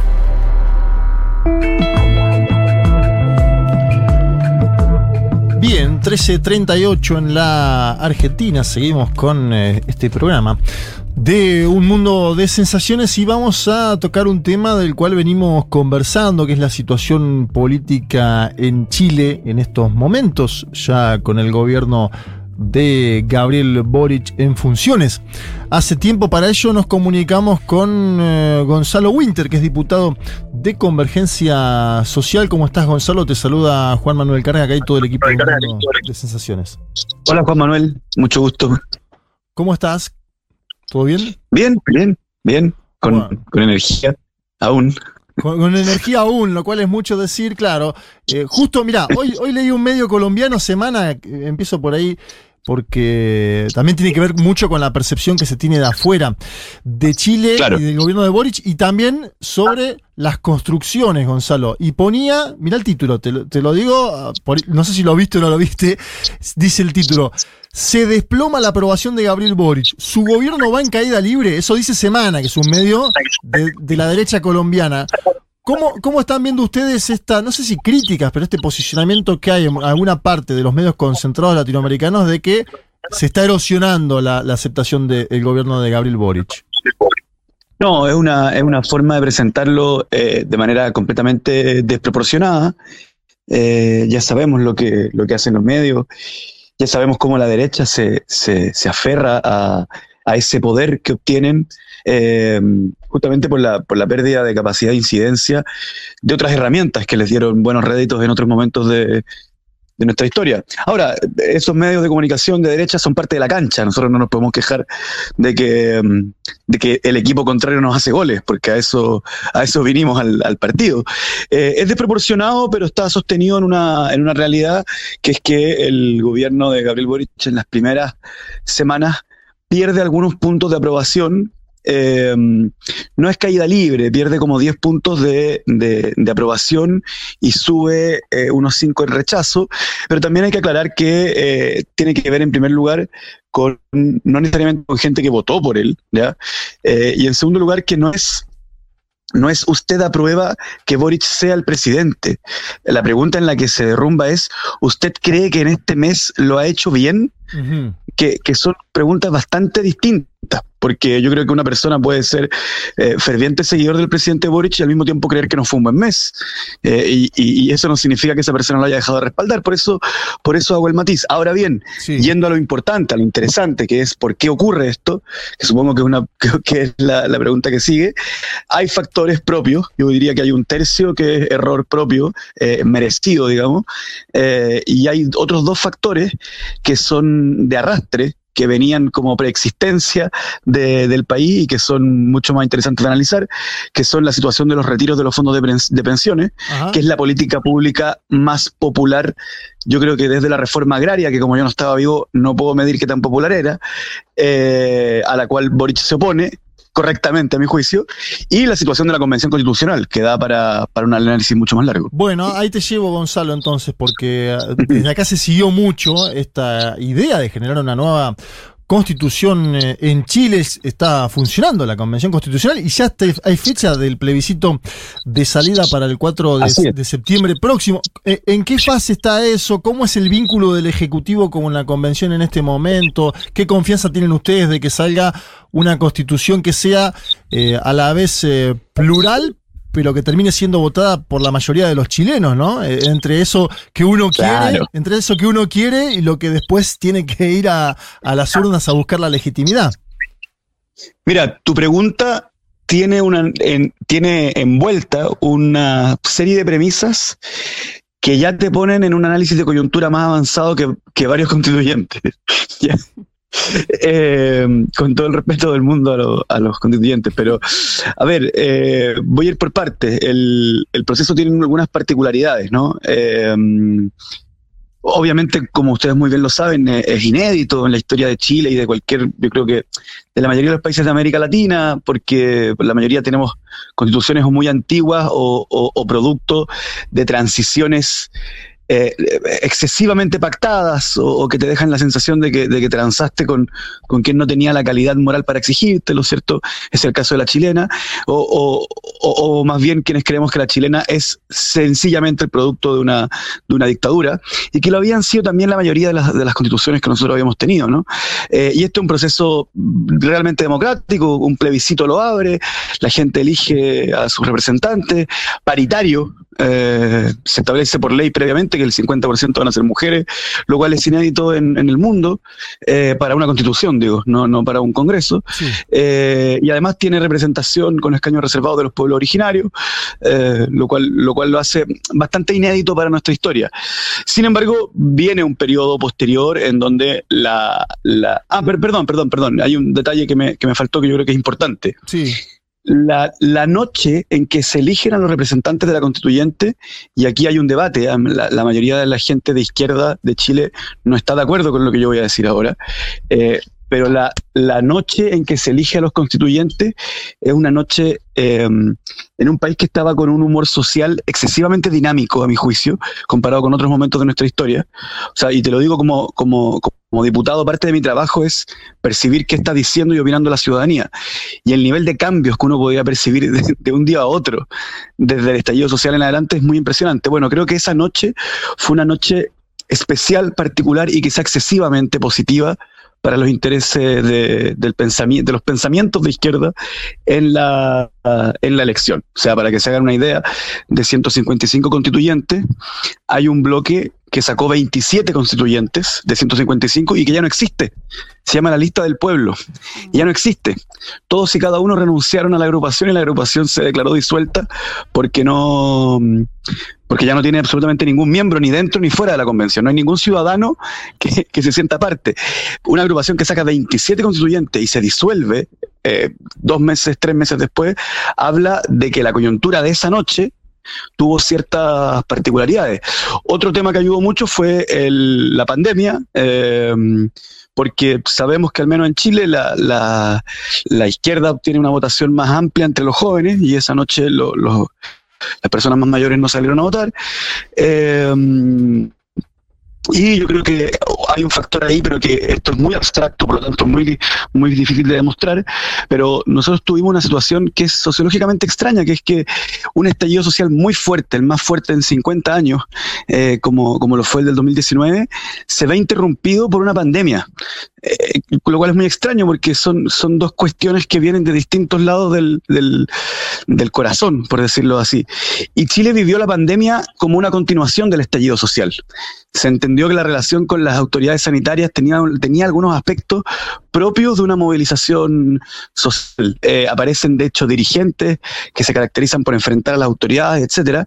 Eh, y, y- y, digamos, se responsabilizó de, de gran manera al gobierno tanto por la pandemia, por su manejo sanitario, como por su manejo económico de la pandemia, que eso es un aspecto que es real, porque eh, cuando tú eres religiosamente neoliberal, como era el gobierno de Chile, entender que tienes que mantener, que el Estado debe mantener a la ciudadanía, porque la ciudadanía no puede salir a trabajar, es algo muy difícil de entender. Es como, no sé, Claro. es como que hay una revuelta atea en el Vaticano, es muy difícil Claro. resolver ese asunto para, para el Papa. Bueno, esa noche tiene esas características y eso hizo que la derecha chilena, que durante 500 años ha gobernado el Valle, no obtuviera ni siquiera un tercio de los constituyentes. Claro. Gonzalo, Leticia Martínez te saluda, ¿cómo estás? Hola, Leticia. Bien, ¿y Eh, bien, muy bien. Eh, pensaba, a ver, se planteaba mucho, bueno, el primer gran paso de Boric presidente va a ser justamente cuando se vote en el referéndum. Y una de las opciones, más allá de que no, me imagino que no es la deseada, eh, y con esto de las encuestas que viene creciendo el rechazo, la pregunta que surge es, ¿qué pasa si finalmente es rechazada la constitución? ¿Cómo continúa el gobierno de Gabriel Boric después de esta situación? Y sobre todo pensando, ¿no? En una bachelet que cuando le planteaban estas eh, medidas que justamente eh, quedaron muy claras en el estallido, lo relacionado a la educación, a la salud, entre otras cuestiones, ¿no? Que un poco el argumento era, bueno, no lo podemos hacer por la constitución pinochetista, ¿no? Digo, ¿cómo continúa un posible gobierno, un gobierno de Boric si llega a ganar el rechazo? ¿Qué se puede hacer? Porque me imagino, digo, que es, un- es una opción que, que aunque no la quieran, la, la, la piensan, digo. No, claro, claro que sí. Y creo que es, lo- o sea, creo que el hecho de que la, de la posibilidad de que gane el rechazo es real. Mm. No digo que sea lo más probable. Yo creo que lo más probable es que gane la prueba, pero es una posibilidad que existe, que está sobre la mesa. Eh, y que tiene que ver, a mi juicio, también con, con una reacción de- de- del conservadurismo de la derecha muy inteligente, muy inteligente para presentar la mayoría de las discusiones como discusiones apocalípticas, catastróficas, en donde se destruye el país que hemos construido, y también de errores muy profundos de parte de la convención, que pasa de ser una institución soñada a una institución real, tangible, con seres humanos, y ustedes y yo sabemos que los seres humanos somos, mucho peores de lo que de lo que uno puede de, de lo que uno puede soñar o idealizar. Y, y aquí viene mi, mi, mi crítica. Yo creo que gran parte de la constituyente eh, se excede en o sea calibra mal el ímpetu refundacional de Chile eh, y lo sitúa en el humor social del 2019, cuando estamos en el 2022, en donde hay otra situación. Y eso hace que, a mi juicio, no se dé exactamente la promesa o, que alguna gente sienta la promesa incumplida. ¿Por qué? Porque la constitución que teníamos era una constitución nítidamente de derechas, pero era de derechas en el sentido de que protegía en exceso el statu quo, justo después de que Pinochet había hecho un statu quo proclive a las ideas del neoliberalismo.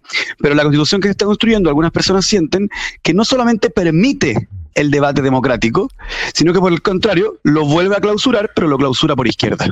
¿Ya? Eh, estableciendo en la Constitución cuestiones que son, eh, digamos, que podrían ser materia de ley y que uno podría entregarle al país para que, para que las debata. Están cerrando el, el- sistema de salud. eh, por ponerle un ejemplo, en materia de, de relaciones internacionales, el artículo hace poco aprobado dice específicamente que las relaciones con América Latina deben ser prioritarias al resto del mundo. Yo estoy de acuerdo con eso. A mí me, a mí, yo, yo no votaría por un candidato presidencial que no diga eso, pero es necesario tener ese debate en la Constitución quién sabe, dice además del Caribe. ¿Es, Jamaica más importante que España? Bueno, no sé, eh, pero es un debate que para, para qué tenerlo, lo podríamos tener después, no es necesario tener la constitución. Ahora, yendo a la pregunta, eh, ¿percibe la gente una ligazón entre el gobierno de Boric y eh, la constituyente? Sí, la percibe, porque obviamente Boric es considerado un eh, gobierno de izquierda y la constituyente es considerada un espacio en donde las ideas de izquierda son las que avanzan y, y esas ideas la gente las conoce justamente por la erupción del movimiento social hace 10 años que lideraban Vallejo, Boric y Jackson, que son quienes están en el, en el gobierno. Entonces, la idea de una salud para todos y et- etcétera, etcétera, etcétera, son ideas que, que muchas personas por primera vez se la escucharon a quienes hoy día son ministros, por lo tanto, están absolutamente vinculados. Pero además hay una determinación de parte de la derecha de vincular las dos cosas. Entonces, cada día que la constituyente saca una saca un artículo nuevo que no les gusta, ellos inventan una versión apocalíptica del artículo, entonces dicen esto, con esto Chile se acaba, con esto Chile se acaba, sacaron un artículo y, no te lo ponen, dicen, les queremos contar que hoy día la constituyente ha sacado un artículo en donde la cordillera de los Andes no va a existir más eh, y va a estar prohibido hablar en castellano. Entonces la gente se alarma y dicen, le queremos decir al presidente Boric que no vuelva a hacer eso. Y uno dice, pero ¿por qué le está hablando a Boric? Pero bueno, les funciona ahí muy inteligentemente porque eh, vinculan absolutamente la convención con el gobierno. ¿Se puede seguir gobernando si la constitución se rechaza? Sí, se puede, pero va a ser un revés importantísimo para el gobierno del cual vamos a tener que hacernos cargo como sector, porque además eh, como sector también impulsamos la necesidad de un, de un debate constituyente, impulsamos el acuerdo, muy fuertemente impulsamos el acuerdo que dio pie a que exista esta, este proceso constituyente, por lo tanto, eh, como gobierno, y aquí lo digo también como militante de un partido de gobierno de convergencia social, tenemos que ganar ese plebiscito y tenemos también que eh, salir a, enfrentar la, la maquinaria mediática de la derecha, pero también tenemos que entender que no tenemos que enfrentar el proceso constituyente como quien enfrenta em, su propio cumpleaños, o sea, un espacio para pasarla bien, sino que lo tenemos que enfrentar como una campaña electoral en donde los votos se cuentan. Gonzalo, ¿cómo estás? Acá Juan Elman te saluda. Te quería preguntar por, por em, el vínculo con la izquierda, ¿no? Digamos, con, con un sector, digamos, de la coalición más hacia, hacia la izquierda, si querés, de, de convergencia social, hablo de- del Partido Comunista, pero también de sectores que han salido en el estallido eh, y han votado por Boric, sobre todo movilizados por el voto contra Cast, ¿no? Y estas críticas que se, les- que se le ha hecho al gobierno en este primer mes, vos hablabas del tema del quinto retiro, ¿no? Eh, que ha despertado algunas críticas dentro de, por ejemplo, del Partido Comunista, eh, también lo que es la cuestión de la gestión de la seguridad pública, el tema de la, represión los viernes eh, en, el centro de Santiago, pero también la cuestión en el sur. Así como balance, vos cómo, cómo evalúas lo que ha sido la recepción, si querés, eh, de este primer mes desde estos sectores que han tomado un poquito de distancia quizás? Eh, buena pregunta. La verdad es que ese problema, que era uno de los problemas más importantes que yo preveía para el gobierno, ha estado bastante tranquilo durante este mes. O sea, dicho, dicho de otra forma, el, el- en general a nosotros siempre nos pasa lo mismo. Cuando, cuando la derecha nos está pegando muy duro, nuestro flanco izquierdo baja un poco la intensidad. Eh, eso, eso es así. Porque, porque, eso tiene que ver con una explicación un poco más enredada, pero nuestro flanco izquierdo es, es particularmente inorgánico. ¿ya? Eh, no digo que no existan orgánicas, pero, pero la capacidad que tiene de crear opinión pública es muy superior a la que tiene de, de- de- de- de militancia. Tanto así que hoy día en el Servicio Electoral de Chile no quedan inscritos partidos que estén a la izquierda de, de Apruebo Dignidad, lo que no significa que no existan informalmente.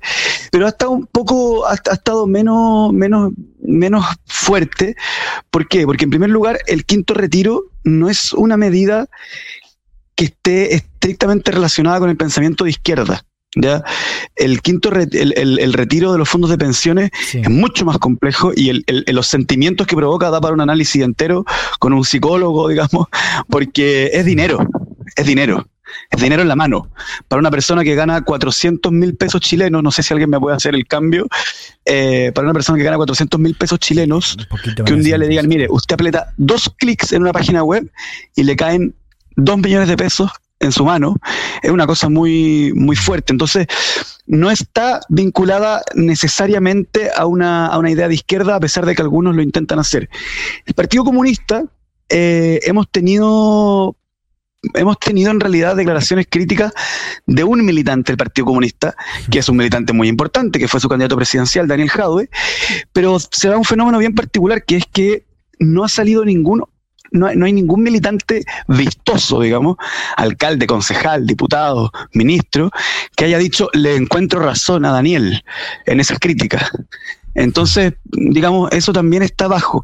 Lo de la represión los viernes, la verdad es que también bajó mucho porque hoy día los viernes a las protestas están llegando del orden de las 30 o 40 personas. Y cuando hay 30 o 40 personas, carabineros no intervienen. El primer viernes que tuvimos sí hubo un problema porque eh, mientras era detenido una persona se golpeó muy fuertemente la cabeza. Eh, y había un debate de si carabineros lo había empujado o no. Eh, y al viernes Hubo- siguiente hubo, una represión hubo- importante. Es- digo, eh, no sé si fue el primero o segundo viernes, que, que fue del orden de las 500 personas. Hubo una represión como la que había antes. Digo, por eso había una crítica a la izquierda, que, si uno miraba los que hechos. no fue, los- es que sí. no fue los viernes eso. Fue una, fue una particularidad que era el Día del Joven Combatiente, que es una fecha Esa que, fue otro que se día, conmemora- esa fue otro día, claro. Esa fue otro que se día. de conmemora con, sí. que se conmemora con protestas desde antes, pero Sí, sí, sí. finalmente lo que te quiero plantear es que Mm. no ese ese flanco que va a ser un problema dentro de los próximos cuatro años, va a ser un problema grande, Mm. hoy día no está apretando el zapato de, de manera tan fuerte y lo otro es que el tema de la que estábamos hablando antes, de que la constituyente el- en las encuestas está bajando su popularidad de manera muy, muy, muy, muy fuerte, yo diría que los sectores a la izquierda del gobierno Mm. entienden a la constituyente como propia, la quieren, la, la, o sea, entienden que en el problema entre la constituyente y la derecha, la constituyente está, es, es- es- es el bando al que ellos apoyan. Entonces también eso yo creo que amaina un poco, amaina, amaina un poco las aguas y genera cierta, cierta paciencia desde ese lado. Gonzalo, te, ya está- estamos casi terminando. Te llevo al, al- Sí. al plano económico, porque eh, es lo que se está hablando en toda América Latina.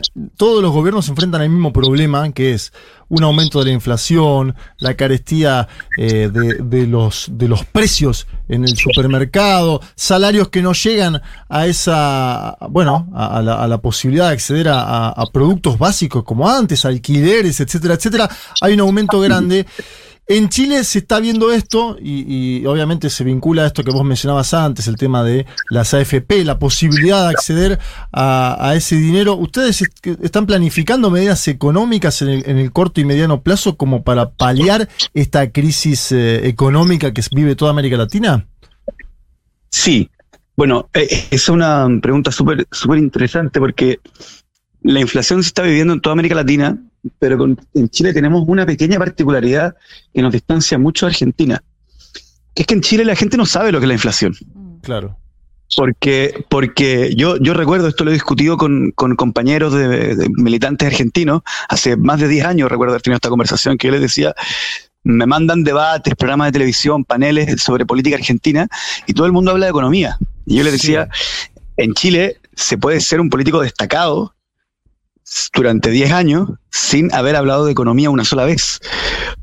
Eh, No estoy diciendo que en Chile no haya economía, estoy diciendo que eh, eh, había tal consenso y ese consenso funcionaba de tal forma que no era necesario. Nosotros hemos tenido una inflación debajo del, del o sea, el IPC, que es la forma en que lo medimos, debajo del 2% durante o máximo 3 durante toda mi vida adulta. Yo no, no hoy día estamos en 9,4.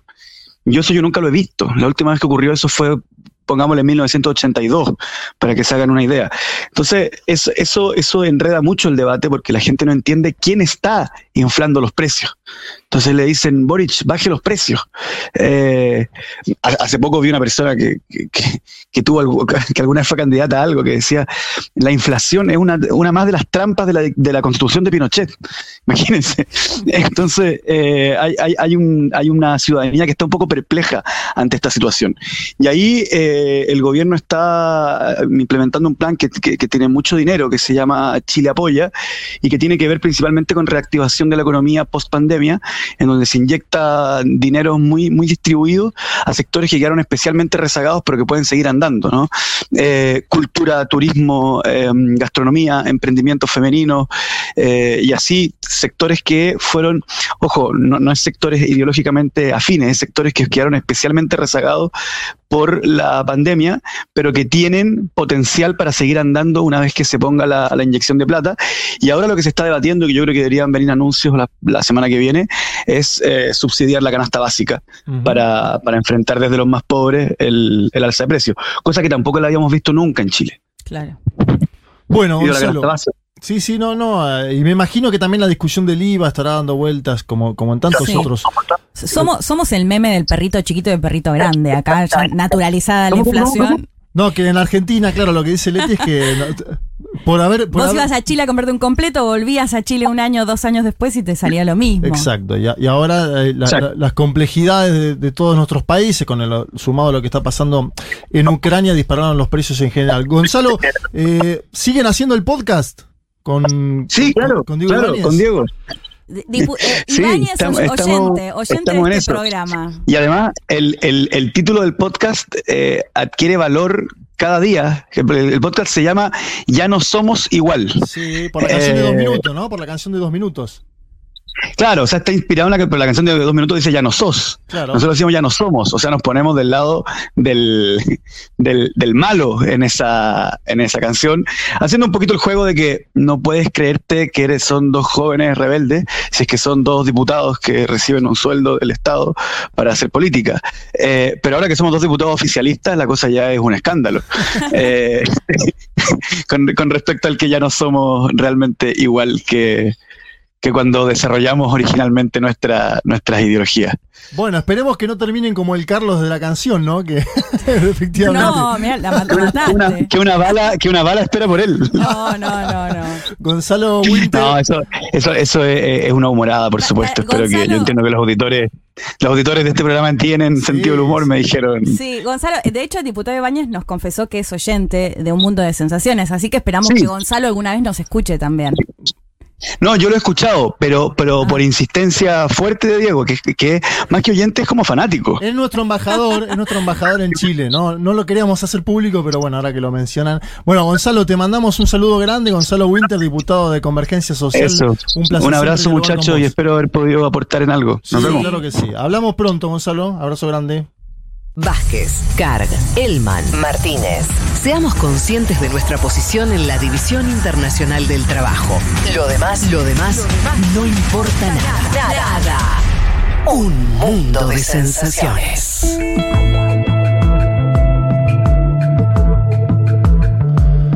Bien, 14.07, seguimos en un mundo de sensaciones. Vamos a tener otra comunicación eh, telefónica, en este caso con eh, Francia, elecciones presidenciales en este mismo momento. Comentábamos en la columna de Leti sobre la candidata Marine eh, Le Pen. Vamos a hablar con este tema con Cristian Rodríguez, que es de Internacionales de la Unión Popular, cercano a Jean-Luc Mélenchon. Cristian, ¿nos escuchás? Te escucho muy bien, ¿cómo estás? Muy buenas tardes. Un saludo grande, acá te saluda Juan Manuel Cargue, estamos con Juan Elman y Leticia Martínez en la mesa. Bueno, la primera pregunta eh, es, bastante eh, obvia.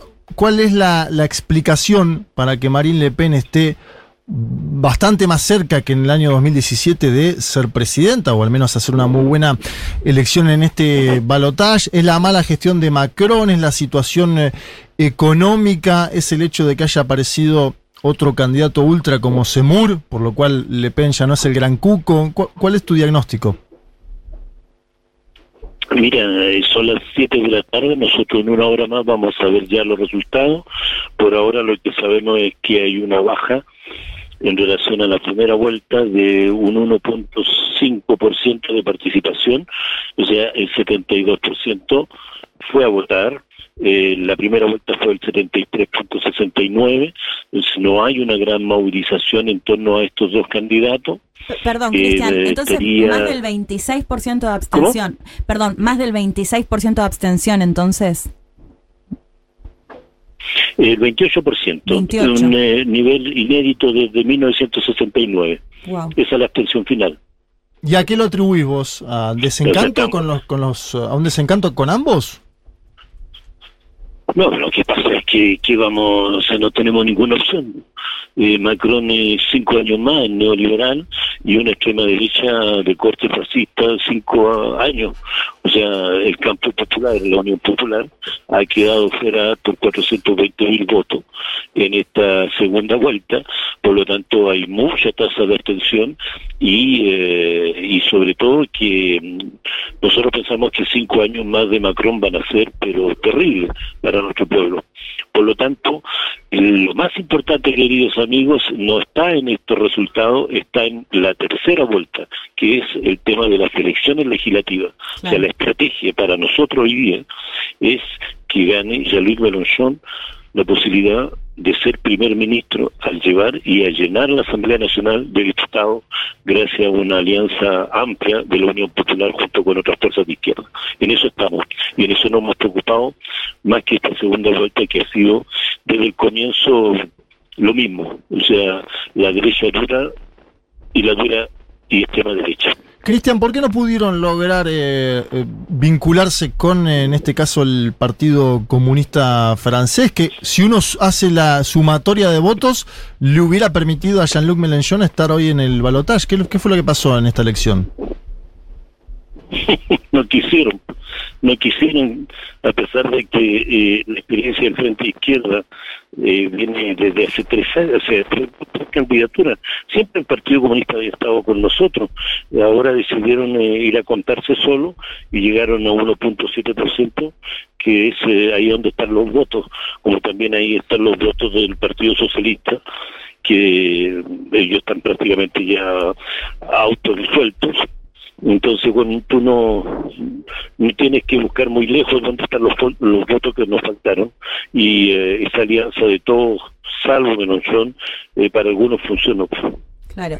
Cristian, eh, se hablaba mucho, bueno, por supuesto se especul- especulaba mucho con este 22% que votó en primera vuelta por Mélenchon, cómo podía votar ahora, y algunas encuestas planteaban casi un tercio que podía llegar a votar por Le Pen. Eh, ¿Cuál es el análisis que hacen ustedes de, de esta situación y qué explica si esto es, si, digamos, si esta cifra eh, se confirma? ¿Cuál es, ¿Cuál es el punto de encuentro en el que alguien que votó a Mélenchon en primera vuelta puede votar a la ultraderecha en esta segunda vuelta?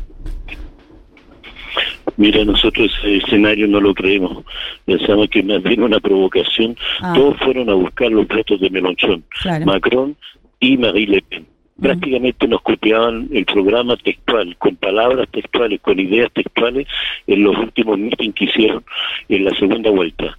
Por lo tanto, te van a decir lo mismo que un gran porcentaje eh, de, de Mélenchon votó por Macron o el otro porcentaje votó por Marie Le Pen.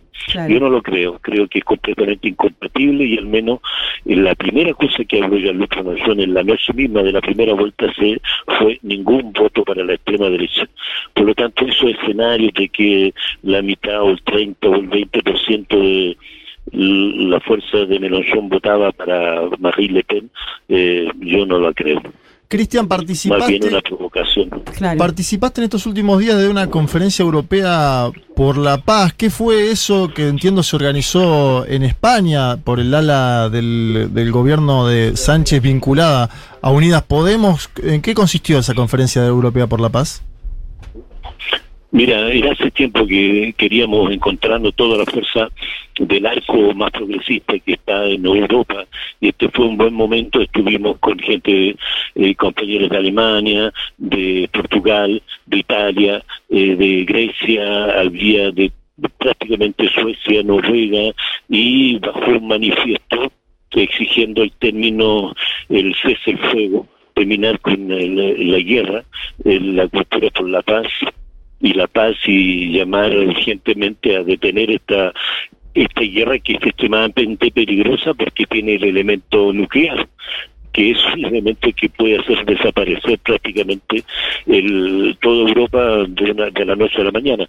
Entonces, más que alimentar lo que han hecho los gobiernos, alimentar y participar de la co-guerra, al enviar armas, al enviar dinero, nosotros estamos pidiendo con urgencia la paz eh, y activar la diplomacia, que es el único camino para poder llegar a, a terminar con esto. Cristian, eh, ¿qué tal acá? Juan Elman te saluda. Te quería preguntar por el futuro de su movimiento y de la izquierda en general, más allá de esto que decís de la tercera vuelta, no más allá de las, legislativas que vienen ahora. Digo, Melenchón eh, va a tener 75 años en la próxima elección. Hay una especulación acerca de que él no sería candidato otra vez. Eh, ¿cómo, ¿Cómo ves la discusión sobre los futuros liderazgos? Si hay otros liderazgos para seguir de cerca. ¿Y qué pasa también eh, respecto a la unidad, ¿no? De esta idea de que quizás pueda haber de vuelta un, bloque no solamente con el Partido Comunista, sino también quizás con otros sectores de la izquierda. Te pregunto ahí si vos crees que, por ejemplo, algo del mundo del socialismo, algo del mundo de los verdes, que también les fue bien en, en municipales, podría estar dentro de un bloque más amplio del progresismo eh, o de la izquierda eh, para el futuro, ¿no? Mira, cuando tú analizas los resultados, hay tres bloques. En el bloque nuestro alcanzamos cerca de 12 millones de personas. En el bloque de eh, la extrema derecha está en disputa 11.5 millones de personas y en el bloque de Macron y de derecha tradicional también tú tienes alrededor de los 11 millones. Quiere decir que estos tres bloques están prácticamente eh, participando y están en imposibilidad cada uno de esos bloques de imponerse al otro. El 66% de la población francesa está pidiendo que si gana Macron o que si gana Marine Le Pen pueda haber una cohabitación. Por lo tanto, nosotros estamos en esa idea. Y el tema de los liderazgos eh, y de las alianzas, estamos en muy excelentes conversaciones con los verdes, con el Partido Comunista, con eh, parte del MPA, eh, con fuerzas políticas más chicas. Estamos todos con esta idea de poder llegar a lograr 289 diputados en la Cámara de Diputados. Si logramos tener 289 diputados, nosotros vamos a imponer la cohabitación a cualquiera sea de los dos presidentes, y tú sabes que la Constitución eh, francesa, la Quinta República, permite el mecanismo de que el, el primer ministro es elegido por la mayoría legislativa y por lo tanto con un programa de gobierno. Si nosotros logramos que eh, así sea, vamos a, aplicar nuestro programa y la alianza que estamos haciendo con todas las fuerzas de izquierda tiene sentido y tiene eh, la prioridad del programa del futuro común que era lo que nosotros nos presentábamos. Así que en ese camino estamos, los líderes que vienen van a ser jóvenes, tenemos muchas fuerzas jóvenes, yo pienso que eh, tanto Jean-Luc eh, Mélenchon como eh, líderes tradicionales de la, de la política francesa eh, saben muy bien que la hora y el futuro común es conducido por jóvenes y por mujeres y esos, esos cuadros están presentes. Cristian, eh, te agradecemos eh, la comunicación con eh, un mundo de sensaciones. Vamos a estar expectantes a lo que suceda en apenas minutos, ¿no? A las 15 horas se van a conocer los primeros números de, anticipan las y los analistas, una victoria de Emmanuel Macron. Así, así será. Cinco años más de sufrimiento lo vamos a tratar de cambiar y pelear para disputar eso. Desearnos suerte. Yo mismo voy de candidato por América Latina y el Caribe para poder llegar al Parlamento y sumar uno más de mi aporte para poder ser 289 entre todos. Bueno, y vamos a ver cómo le sale esa idea de cohabitar, ¿no? De tener un primer ministro de izquierda en un país donde gobierne la derecha. Mira, acuérdate lo que fue Chirac con el Mitterrand Claro, claro. Y Lionel Jospin también. Así que lo podemos hacer. Y, y si en un momento no están de acuerdo, se disuelve el gobierno y se llaman a elecciones de nuevo. O sea, la crisis de la Quinta República, la crisis política que vive Francia es tan profunda que cualquier escenario es posible a partir de esta noche de la disolución de la Asamblea y de la elección de uno de los dos personajes. Bueno, si disuelven asamblea, eh, tienen que convencer igual al Partido Comunista porque si no, no van a alcanzar los votos para la segunda vuelta. Te mando un abrazo, Cristian, y seguimos en comunicación eh, más, Un ad- abrazo. más adelante seguramente. Igualmente. Federico Vázquez, Juan Manuel Carr, Leticia Martínez y Juan Elman. Un mundo de sensaciones. De la invención de la rueda a las stories de Instagram. Me hace broma Dieguito Vallejos con la actualidad del Club Atlético San Lorenzo de Almagro. Voy a hacer de cuenta que no escuché nada. Esa es una frase eh, muy popular. Y le seguimos pidiendo audios y mensajes al 1140 66 000 1140 66 000. Si quieren mandar un saludo a Lula también pueden hacerlo. Pero decir por qué escucha Futu de Ucrania vamos a hablar después. Le digo al eh, conductor, Conductor, boliviano claro. detenido Conductor que dijo que venía de Ucrania para Ucrania? pagar la multa. Vamos a hablar después, señor. Yo sé que usted está escuchando y atento. Ahora nos vamos a Mar del Plata. Allí está Pablo 30. El quinto Beatle, ¿no? Qué lindo, que, se está en Mar del Plata, Dieguito, sí. Eh, dice en su carta, me menciona al inicio, pero dice, luego del notición que nos trajo mi amigo personal Juan Macar, bueno, le mando un abrazo grande, sobre la nacionalización del litio en México, dice Pablito, vamos a investigar sobre una artista popular mexicana que tiene una trayectoria por diferentes teatros, festivales y clubs. En la Argentina hablamos de Ana Lila Downs Sánchez, más conocida como Lila Downs. Además de cantar en español y en inglés, también interpreta melodías en diversos idiomas nativos de su país, como mixteco, zapoteco, maya, purépecha, purépecha y nahuatl. Oh, wow. Me tiró toda, ¿no? Me parece Wow. todo lo mixteco, zapoteco, maya, purépecha y nahuatl. Tiene Wow. una fuerte influencia de la música mexicana, de los pueblos originarios de su país y de los sonidos de Oaxaca. Qué complicado todo lo que me puso, ¿no? Para leer, de- Sí. pero Nacionalícese. lo, lo queremos mucho, Pablito. Nacionalícese. En 1994, Downs grabó su primer álbum como solista, de forma independiente, álbum titulado Ofrenda, un disco que fue producido por ella y por Paul Cohen, su compañero. Downs apoya mucho a la cultura, a la comunidad, digo, LGTBI. En varias ocasiones ha mostrado su cercanía a los movimientos gays de varios países. En el año 2016 participó en el Pride Week en Toronto, en el que afirmó que la comunidad gay está muy cerca de mi corazón, eso dijo Lila Downs.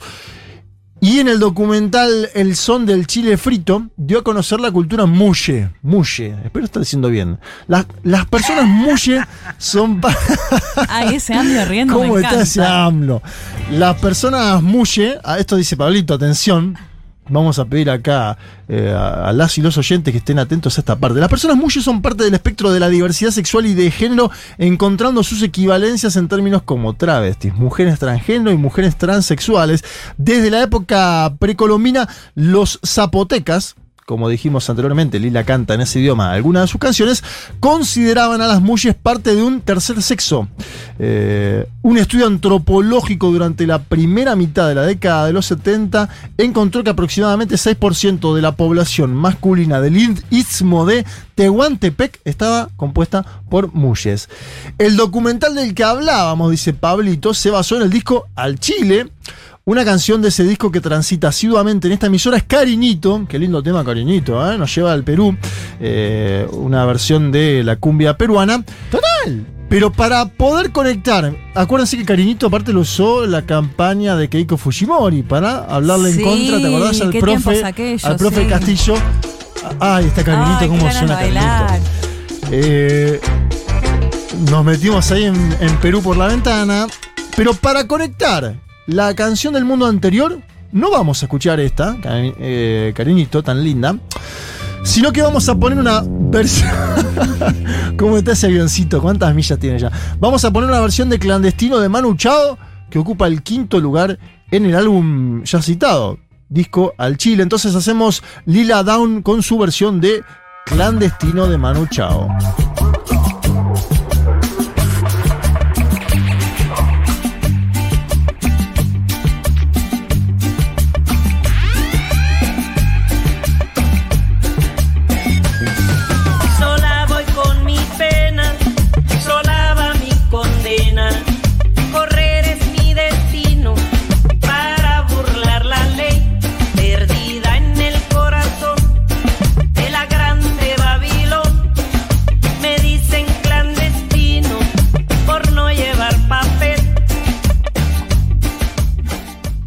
Vázquez, Carg, Elman, Martínez.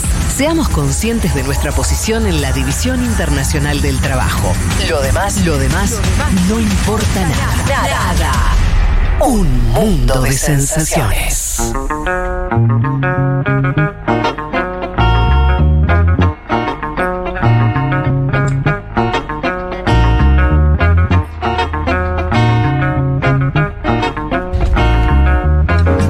...14.29, ya nos aproximamos a la finalización de este programa, pero ahora tenemos el bloque de Ucrania, diría nuestro amigo. Sí. Eh, antes un, un cachito, algunos mensajes están siguen llegando al A ver, 11 a 40 ver. 66 000. No sé si anduvo el Tinder propuesto por. Ay, eh, qué mal, qué mal. Alguno picó, ahora vamos a contar algo, vamos a decir algo. Alguien Además- acá saluda a. ah, bueno, claro, están saludando la mención a dos minutos en el podcast de los diputados eh, chilenos de Gonzalo Winter y de Diego Ibáñez. Sí, Sí, Pero digo, además Luis Sey acá que ya nos puso el nombre Un Ah, Mundo de. Corazones, ya me encantaba. Me gustaba. Claro, Luisito tira esa. Y hay otro que dicen eh, que salga un Tinder, Suad Lorena Chaván, que salga un Tinder de Humederes. Humederes es eh, la propuesta de Juan Elman, ¿no? Sobre el fandom de Un Mundo de Sensaciones. Que salga un Tinder de Humederes, que no es fácil encontrar ñoños y ñoñas que quieran pasar tres horas de domingo aprendiendo de política Es verdad, internacional. es verdad. Es verdad, es medio nichesco, ¿no? Te- Sí. Estás almorzando, escuchando a Gerardo Almin gritar claro. Lula. Eh, Muy No, además bueno. querés hablar. Arriba después. de la de AMLO. Qué bien que está la de AMLO. No, hermosa. Ay, me encanta esa risa. Eh, Fabiana Canizares que sigue pidiendo el programa de amor eh, de Leti, ¿no? ¿Viste? Dice, "Oye, ¿Ves? está Ya- ya hay a oyentes". full, eh, siempre, eh, desde el viernes no puedo escuchar, siempre la escucho de internet, ya que bajarme el app no puedo, pues mi cel muy viejito, bueno, a veces hay que cambiar celu, pero cuesta plata, te lo digo porque sigo pagando las cuotas Ay, qué tremendo. del eso. mío, viste, seguir pagando Sí. cuotas es como una cosa. Hola, soy Norberto, pareja de Ana. Hola, Norbert. Pareja de Ana de Río Cuarto. Bien, La bien. relación a distancia. ¿Cómo Que venís? ahí abrimos otro debate. ¿Cómo venís siguiendo las... eh, Sí. ¿Qué más tenemos? María Cecilia Genovese, que ya lo habíamos, lo habíamos dicho este mensaje. Bueno, durante el golpe se asoció. Golpe en Bolivia. Por favor, me apunto a ese Tinder de Mundo Sensacionalista, dice María. Bueno, María. ¿Ha visto usted? Sí, quiere- hay varias gente acá que pide el Tinder ahora que los hemos Pero mencionado. igual posta que es muy buena, ¿no? Porque, ¿Un Tinder de internacionalista? claro, alguien con quien tengas un interés en ¿Qué onda conversar. las elecciones de Francia Claro, hoy? no es tan Enviar, fácil. ¿Querés venir a ver Sí. el debate a casa? No es tan fácil. Send. Belén Sánchez Ward. Belén Sánchez Ward dice acá COVID positivo. ¿Querés venir a ver el debate a casa? Es buenísimo. Estoy como el meme de. ¿Cuál es el meme de Pablo Escobar? ¿El que anota en el cuadernito? Estoy como el meme de Pablo Escobar dando vueltas por toda la casa, escuchándolos como todos los domingos. Gracias, dice Ah. Belén Sánchez Ward. Eh, Sí, debe ser el del cuadernito que va día, tomando nota. día de lluvia en Calafate, escuchando humedece. Mientras qué saco, saco una escapada a Jujuy, trabajando y tomando mate. ¿Quién pudiera Sí. eh, tomar mate, sacar pasajes en el mismo momento, ¿no? Bueno, eh, siguen llegando. Carolina Wegan, eh, socia 1529. Escucho la FUTU desde 2015 o 2016. Parece que empezó en 2016. Sí, Eh, 2006. pero 2015 eh, estábamos en condiciones de afirmar que no podía ser. Nos están chamullando, me parece. somos malos, pobre Caro Wegan. eh, pero un mundo de Bueno, no sensaciones- importa, mucho tiempo. No, ella banca un mundo de sensaciones. Eh, ¿Qué más? ¿Qué más? ¿Qué más? Dos minutos, internet, ya lo dijimos. Tinder, Tinder. Bueno, la gente que sigue pidiendo el. Ah, viste que al final sí. Ahora picó por-. Picó. Pero- pero además Leonardo Novarini. Tinder, un mundo de corazones. Bueno, eh, nada. Vamos a Ucrania, si se nos despierta. Se, un, ¿Qué? un cabezazo, pegaste. No, no. No, decíamos eh, al, al inicio del programa. eh, Dos meses ya de la operación sí. especial, de la invasión, ¿no? Operación especial le dice Vladimir Putin. Sí, un tema que, que- que, claro, fuimos siguiendo con diferentes ángulos y está bueno quizás volver a la cuestión de, bueno, actualización, de que, que- dónde está hoy el foco eh, militar más importante. Decíamos, hace tres semanas Rusia había anunciado que iba a salir, o sea, que iba a iniciar una nueva operación fuera de la capital, que había sido, digamos, el, el embate inicial, para focalizarse en la región del Donbass, ¿no? Esta región. ¿Se dice Donbass o Donbass? Yo le digo Donbass. Sí, yo también. Pero, pero le pongo así como ustedes quieren. como Mariupol, Putin o Mariupol. Putin, viste que Claro. Mariupol o Mariupol, Mariupol. Mariupol. Bueno, lo vamos a había, lo Mariupol. anunciado hace unas semanas, pero la semana anterior, a partir del lunes, esta operación comenzó, ¿no? Y de esta manera arranca un nuevo capítulo en la guerra. Decíamos, el Donbass, la región donde arranca todo. De hecho, decirlo- Juan, decís lo del lunes y fue como también la primera vez que se pusieron de acuerdo, ¿no? Porque Zelensky dijo, sí, finalmente Rusia... Todos dijeron lo mismo. Sí, Claro. Los dos dijeron, sí, Nueva ahora fase, sí, nueva fase, sí, nueva nueva fase. Claro, el sí. lunes lo, lo advirtió Zelensky, el martes salió Lavrov, canciller ruso, a, a reafirmarlo. Eh, decíamos la región donde comienza la, la saga, o esta, este último capítulo, si querés, de, de guerra, eh, con la, el reconocimiento de independencia de estas dos repúblicas separatistas, Donetsk y Lugansk, que son estas eh, repúblicas eh, en el Donbass, que Ucrania considera como, como provincias. Una región que ya estaba en guerra de 2014. digamos, ¿no? Entonces, ahora eh, va a haber, por supuesto, un, un nuevo capítulo, pero es una región que ya estaba en conflicto desde hace más de, de ocho años. Decíamos que coincidían Zelensky y el Kremlin ¿no? en, en decir que esto había comenzado. Ahora, es interesante que el viernes, o sea, hace, hace un par de días nomás, Rusia volvió a decir que eh, esto de nueva fase, o sea, como, como en la misma semana dijo, arranca una nueva fase, y el viernes dijo otra nueva fase, y la diferencia fue que en el último comunicado, eh, Rusia habla no solamente de la región del Donbass, sino también del sur. O sea, ahora lo que está diciendo Rusia es que va a tomar... Anota Mariupol adentro. Claro. No, Mariupol está en, en el, en el Donbass. Eh, lo que anota es eh, Odessa. Claro. De hecho, ya empezaron los ataques fuertes en Efectivamente, Odessa. ¿no? Eh, vamos para, para ese lado, Dale. ¿no?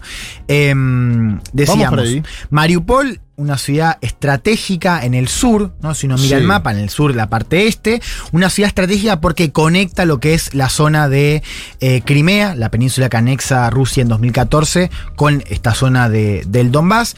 Importante también porque es la salida al mar, o sea, Ciudad si uno- portuaria. efectivamente, si uno mira este último objetivo Rusia, que es tomar el sur, lo que hablamos es de tomar efectivamente la salida eh, al Mar Negro, ¿no? O sea, tiene también su importancia eh, estratégica, ¿no? Mariupol, una, o sea, ya lo toma Rusia, pero sigue habiendo un reducto de, de soldados ucranianos en eh, una, una fábrica, ¿no? Importante, Zelensky decía que si eh, los rusos mataban a estos soldados que siguen en la fábrica, Ucrania se iba a retirar de las negociaciones de, de paz. Al final vamos a ver un poco de, de qué estado, en qué estado está eso. Les- Como una sí. teoría es que Putin canceló esta orden para que Ucrania no se vaya de las negociaciones. Claro, digamos, como, como que no avanzó en asesinar a estos eh, militares. Pero sigue estando en el aire, porque Zelensky dice atención a eso. Ah, porque otra de las teorías era que no que canceló la orden porque no quería perder efectivamente más soldados rusos cuando ya empieza a ver cu- Es que- cuántos hay de, de Sí. soldados de cada No, lado. es que eso hay. Pasa que, digamos, o sea, hoy la verdad es que la, o sea, en Mariupol Rusia ya tenía todo cocinado. Sí, es todo por simplemente eso, ese claro. reducto. Claro, Se- están en un sería sótano. perder más claro, soldados están, por algo que ya eh, está un- tomado. eh, son do- en más o menos 2.000 efectivos de Ucrania en un sótano en una fábrica. Eso Sí. es lo único que queda de, de- de Ucrania, si querés, tenemos militares en Mariupol, pero ya hablamos de la victoria estratégica más importante del Kremlin en, en esta guerra. A ver. Un dato ese, ¿no? Sí. Es significativo. Sí, sí, sí. digo, Sí, en- controlar una ciudad portuaria de esas dimensiones y a la vez que tenga la espalda Mm. sobre Crimea, Mariupol, es para el Kremlin importante. Sí, sí, y bueno, ahora también vamos a tener que poner el foco en, en Odessa, por esto que decíamos que era no solamente eh, Donbass, sino Donbass y el sur. Odessa también una ciudad importante, grande, más de un millón de, de habitantes, también una ciudad importante por, por la salida al mar, que fue bombardeada ayer, o sea que se suma también el foco en esas eh, ciudades. A ver, un, un dato para entender por qué esta campaña puede ser distinta a lo que vimos en los dos meses. Eh, dicho de una manera más, más simple, Rusia tiene más chance de hacer daño en el Donbass que en Kiev, digamos, por el tipo de terreno eh, diferente. O sea, hablamos de Kiev, una capital con un río en el medio, de una cosa más cercana, donde evidentemente la resistencia ucraniana fue, fue importante eh, y fue efectiva. Acá hablamos de un territorio más abierto. ¿No? Donde a priori va a haber más protagonismo de lo que es artillería pesada, o sea, Rusia puede avanzar con tanques, o sea, desde un punto de vista militar, Rusia la tendría un poco más fácil para avanzar, digamos. ¿no? Mucho más cerca, aparte del, de- ¿no? del, del De la- lugar, de los hechos. efectivamente, ¿no? Eh, por eso Zelensky hablaba de un combate tipo Segunda Guerra Mundial. O sea, Claro. él decía, la guerra empieza ahora de alguna manera. Juan y la población también, ¿no? Porque no es lo mismo la población del Donbass, esto que planteamos Mm. siempre, más prorrusa, digo. Sí, ahí también hay un foco interesante, porque eh, cuando arranca la guerra, eh, eh, digamos, desde el lado ruso estaba esto de, bueno, hay una parte importante de- del Donbass que se identifica como ruso, que habla también ruso, em, que estaría con nosotros, de alguna manera es la, la narrativa.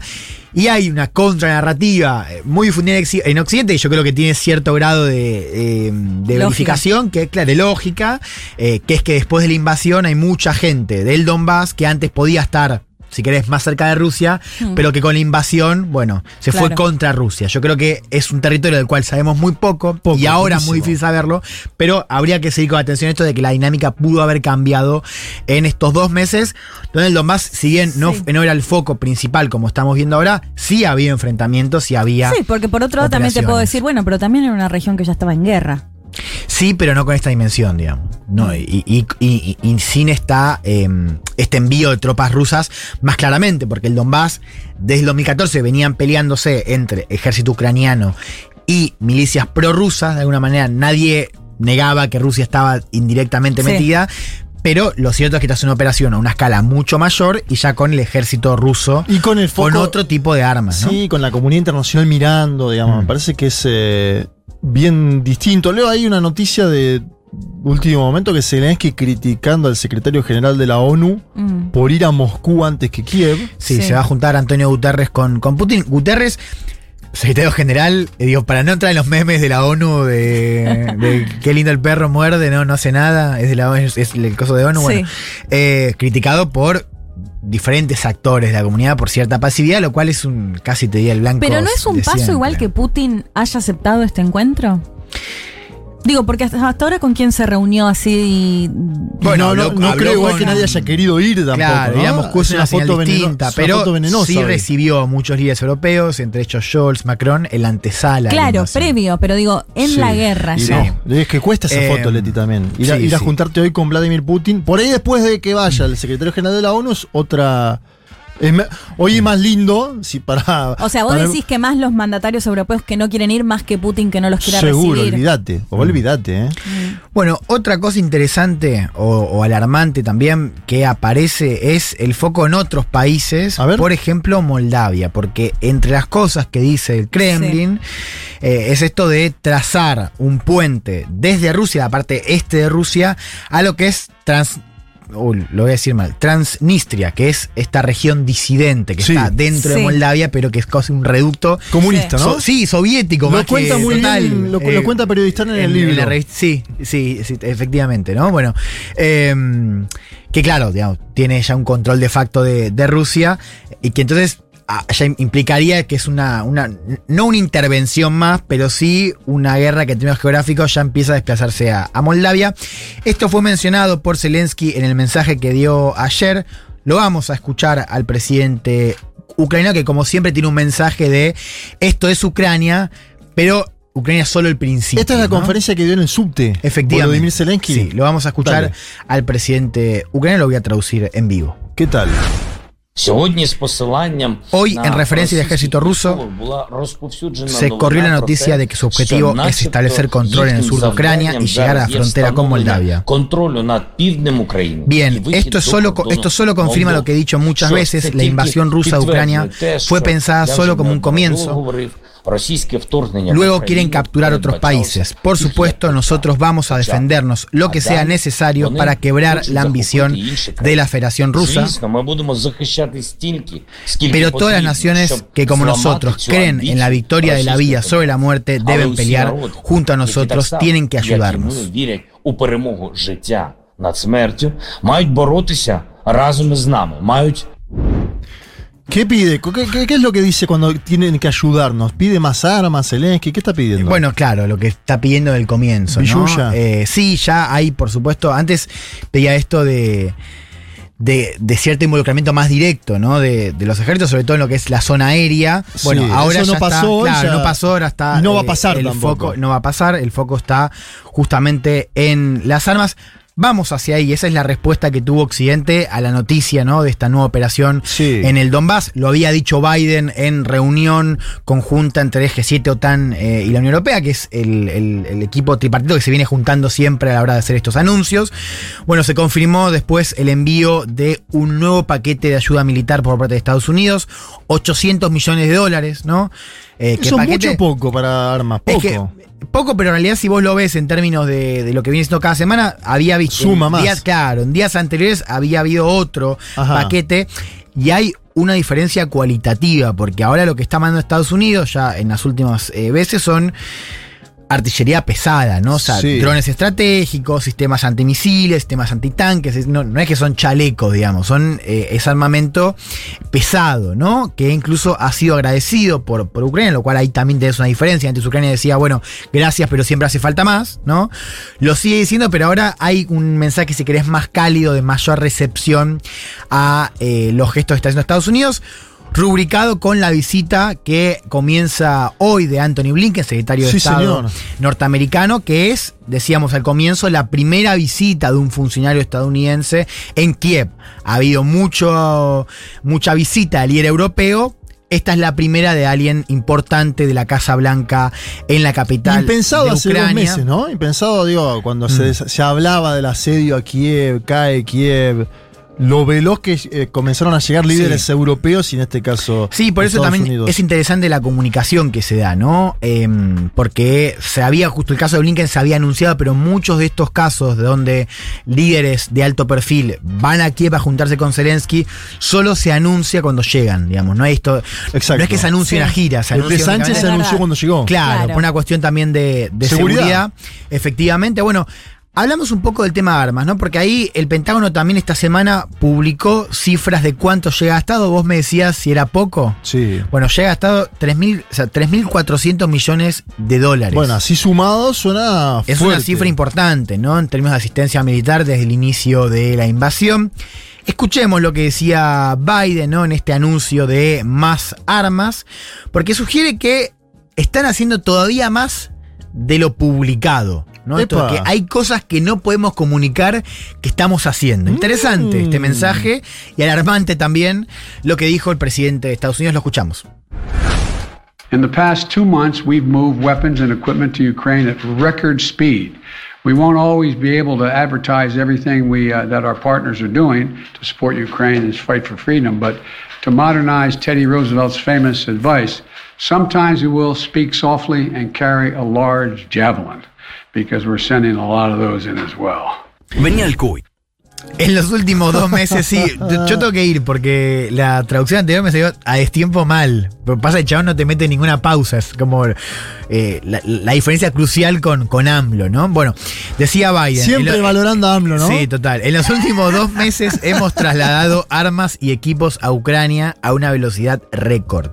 No siempre podremos anunciar todo lo que nosotros y nuestros socios estamos haciendo para apoyar a Ucrania en su lucha por la libertad, pero para modernizar el famoso consejo de Teddy Roosevelt, a veces hablaremos en voz baja y cargaremos una gran jabalina, porque también estamos enviando muchas de esas, ¿no? Un mensaje sutil, subliminal, pero no tanto, ¿no? Esto de, bueno... ¿Hay alguna eh, pista de qué es lo. bueno, yo recomiendo que se vuelva a escuchar la conversación que tuvimos acá hace un par de domingos con Juan Bataleme, eh, experto en cuestiones militares, que él decía justamente de cómo la OTAN ya estaba dentro en la guerra, si bien eh, no está peleando con su ejército, primero porque por cómo había ayudado a renovar al ejército ucraniano, digamos, con cierta interde- interdependencia entre fuerzas eh, militares, y también por lo que es el soporte de comunicación y la inteligencia. Sí, Digamos, señor. esto de que hoy Ucrania se mueve en el terreno con inteligencia que tiene que ver con el soporte de la OTAN. Vos decías muy bien, Juan, hace un ratito que estuvo Pedro Sánchez, presidente español, en Kiev. Quiero que nos metamos ahí un poquito. Pedro no, siempre impoluto, bien vestido. El chabón que cae a Sí. Kiev con un traje. Sí, sí, increíble. Iba a mandar la foto acá a los fanas de Pedro Sánchez. está, está- es, es terrible. Fanas, está por decirlo de alguna manera. Está Zelensky eh, con barbita de, no sé, 12 días. digo, por supuesto, presidente de un Banco. país en guerra. Eh, Leti no, banca los con- dos. Leti con tiene una- la No, no, no, una- banco más lo, lo creo con una remera y llega el otro que es un modelo de, no sé, de Gap, un metro noventa, todo así como el chabón viene... Intenta ponerse un poco más sport. Total, no vuelo, viste, llega a la madrugada a Kiev y el tipo no tiene Ni una ojerita, una ojera. O sea, yo nada. duermo 12 horas y tengo más ojera de Pedro Sánchez de Sí, gira. sí. en Parece que Kiev. le llevó una Usa gilet, una buena ¿no? le dio una Toda, gilet, le sí, total. Eh, bueno, anunció también importante este movimiento, anunció en Kiev lo que es el envío, eh, bueno, el, el máximo envío, si querés, en términos de, de contenido militar de España hasta el momento. Fija- España. Fíjate sí. esto que yo le preguntaba a, a nuestro entrevistado francés, porque en el mismo momento que viaja Sánchez hace Unidas Podemos una conferencia con los partidos de izquierda europea diciendo Ucrania necesita no más armamento. Sí. Y Sánchez va y le dice más armas. Si me permitís ahí también que es ¿Cómo están las coaliciones de gobierno? ah? Es todavía más particular porque Yolanda Díaz, que fue ungida por eh, Pablo Iglesias. Como su sucesora. Claro, Ella vicepresidenta segunda, claro. Yolanda Díaz tiene un mensaje, eh, bueno, similar al de Sánchez en, en- en este sentido de hay que apoyar a Ucrania. Bueno, Unidas Podemos que dice quizás armas no, es, no son la, la respuesta. Eh, bueno, 200 toneladas de material que viene de España. eh, vehículos, ¿no? Camiones, autos, municiones. eh, y marca un poco un perfil de Sánchez que, si uno lo mira en términos europeos, ha levantado cabeza, digo, es uno de los que más se ha jugado, si querés, en términos de mensajes, de despliegue simbólico y también de armas eh, en, esta, en esta guerra, ¿no? Eh, quiero que nos eso, quedemos ¿eh? en Europa. Dale. eh, porque Europa, digo, no solamente España es el único país que está mandando artillería pesada, ¿no? Esta nueva fase. Decíamos al comienzo de, lo hemos dicho en otras columnas, esto de que la Unión Europea ha hecho un paso muy importante que no ha hecho antes de utilizar el presupuesto europeo para comprar armas y mandarlas a Kiev. Hay un país que no se está sumando a este último envío de armas más pesadas, que es Alemania. Que es muy importante esto porque también ha generado críticas internas. Lo digo rápidamente, el canciller Olaf Scholz, del Partido Socialdemócrata, se ha opuesto a mandar esta artillería más pesada, sobre todo los, los tanques, alegando esto de que eh, hay un temor a una guerra nuclear y que Alemania no quiere fomentar ese tipo de enfrentamiento. Esto, decía, ha generado críticas dentro de la coalición, sobre todo con los verdes eh, que tienen el Ministerio de Exteriores que, bueno, han criticado y que dicen que Alemania debería estar mandando armas como el resto de Europa. Él igual ya está boicoteando ¿no? El tema del gas. eh, Vamos ahí, vamos Ah, ahí ¿vas porque ahí es el- Dale, el, dale, dale. punto clave, ¿no? Tema gas, tema petróleo, tema energía, que es muy importante para Europa con el vínculo con Rusia. La Comisión Europea está ultimando detalles eh, de lo que va a ser un tratado para embargar lo que es petróleo ruso, o sea, no es gas, pero sí petróleo. Ahora, si esto se completa, o sea, cuando se complete, el gran desafío va a ser cómo se aprueba esto, porque esto va a tener que ser aprobado por los 27 estados. Y ahí ya están surgiendo diferencias. Vos veías a líderes como Macron en Francia diciendo hay que aprobarlo, y otros países como Alemania, como Austria, están diciendo eh, que no, digamos, ¿no? Que eh, las sanciones no pueden costarle más a Europa que a Rusia, ¿no? Marcando sí, y esta- Macron mismo eh, hoy está yendo a unas elecciones donde va a sacar menos puntaje que en el 2017, dicen los analistas, algunos que están en Francia, en buena parte por la escalada de precios, producto.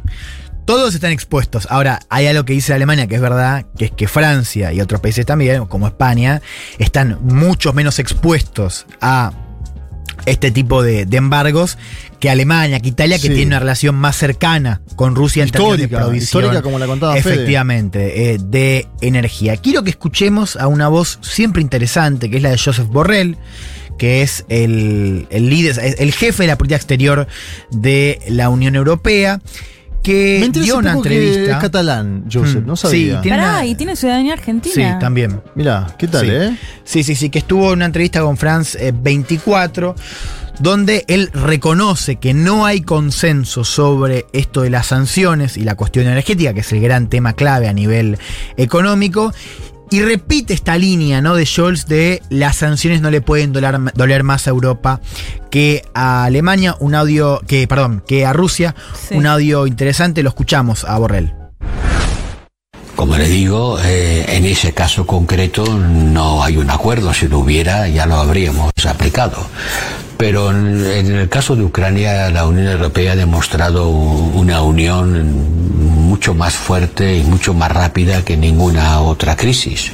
En todos los aspectos, en todos, en sanciones económicas, financieras, sectoriales, bancarias, a exportaciones, a importaciones, el- se han tomado de- decisiones, más de mil personas sancionadas eh, cuyos activos han sido congelados y que están prohibidos a su acceso a Europa. Eh, nunca habíamos hecho tanto en tan poco tiempo.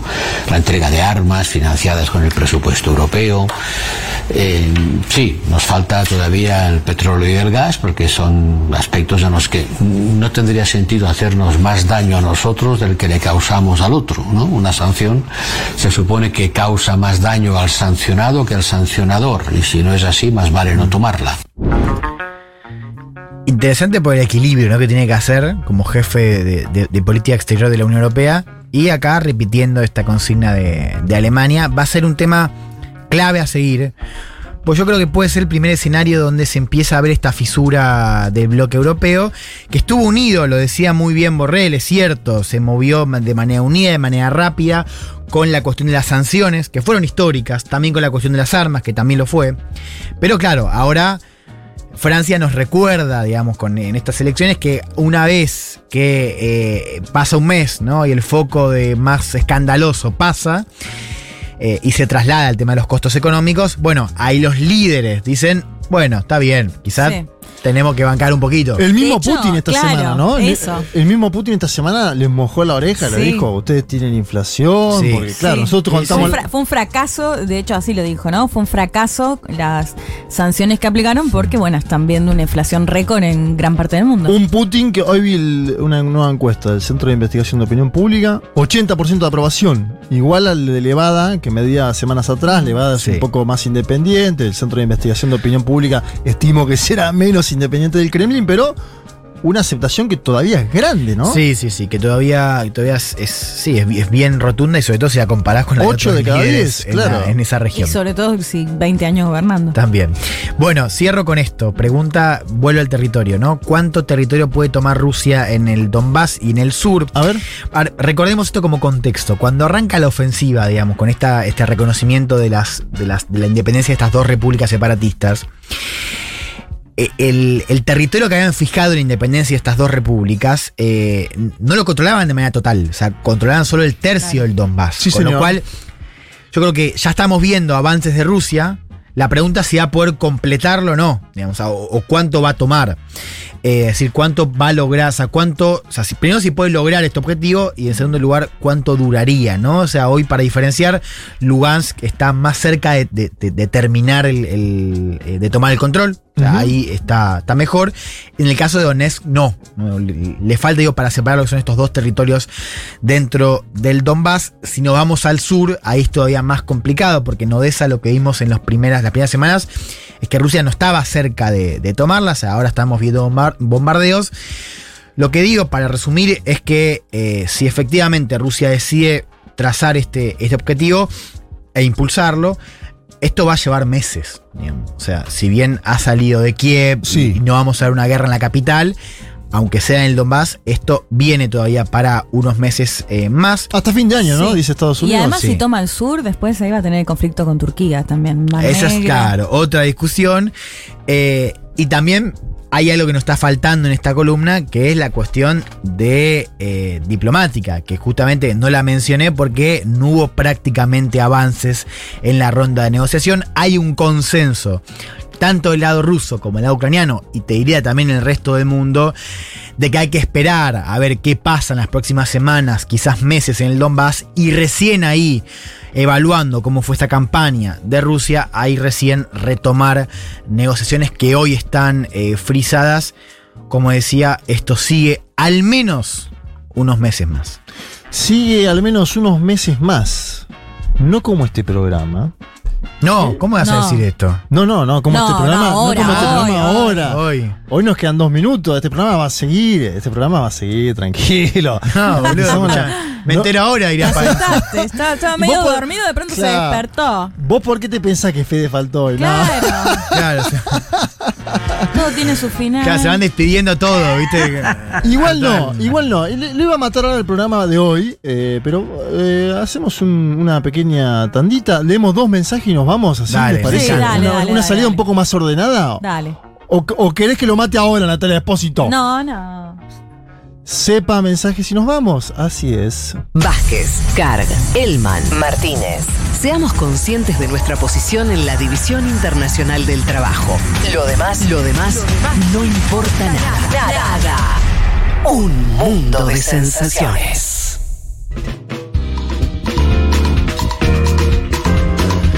$14.59. Leti, asociate con Danila. Sí. Entiendo que habla de Danila Sayer. Que también tiene pasión por unir corazones. Qué dupla hermosa sería, dice Carolina Merlo. sí. Hola, acá Cecilia y Martín, socios uruguayos desde Francia. Contarles que conocimos votantes de Melenchón que ahora no votaron o votaron en blanco.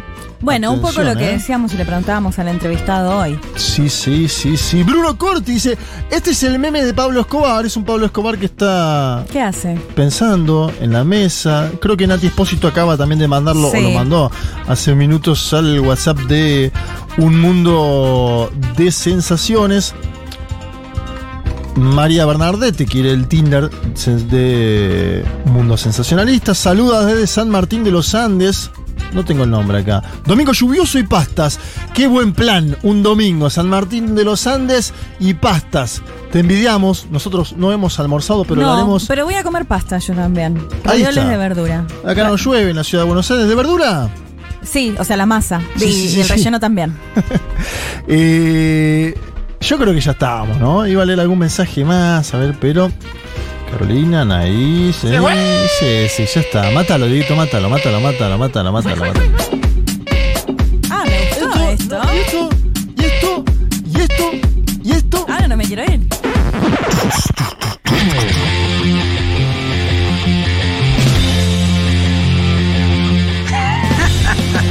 Eh, señoras y señores, eh, muchas tardes y buenas gracias. Natalia Espósito en la producción integral de este programa, Dieguito, con la botonera de AMLO.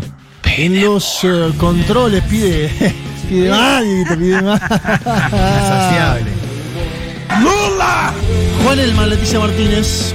¿Quieren decir algo? Sí, Juan ¿Quieren mandar Macá. saludos? Total, eso te vamos a decir. La verdad que estuviste Claro, impecable. sí. Muchas gracias. Y eso- y eso- Impecable y en eso su que no rol. fue la- la mejor noche, estelar de, no, no se notó. No se notó. No, la para verdad que nada. vos estuviste. A, a Juan Elman se le notó un poco ¿En acá serio? fuera, ¿A vos? fuera del aire, fuera del aire. No, al aire impecable, Juan. No, igual se notó. Está bien. Uno, No, se tiene que notó acá, reconocer. fuera del aire. Laburar los se domingos también implica Una esto, ¿no? pestañadita, sí. Es domingo. Bueno, nos vamos a comer. Comamos pastas todos, chicos. Vamos. Chau, nos vemos el domingo que viene a las 12 con la vuelta Ojo con qué ravioles. de Federico Vázquez y cuídense. ¿eh? Si comen pastas, fíjense qué pastas comen. Chau, chau.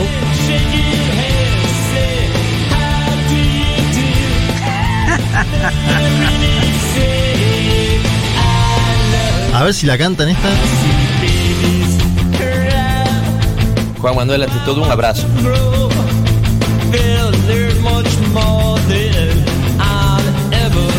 Oh. Wow. Wow. Wow. No.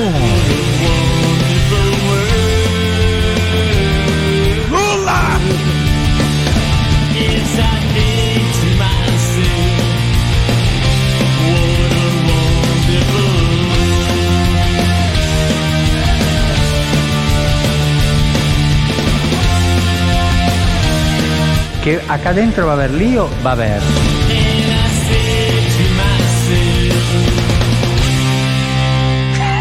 What a wonderful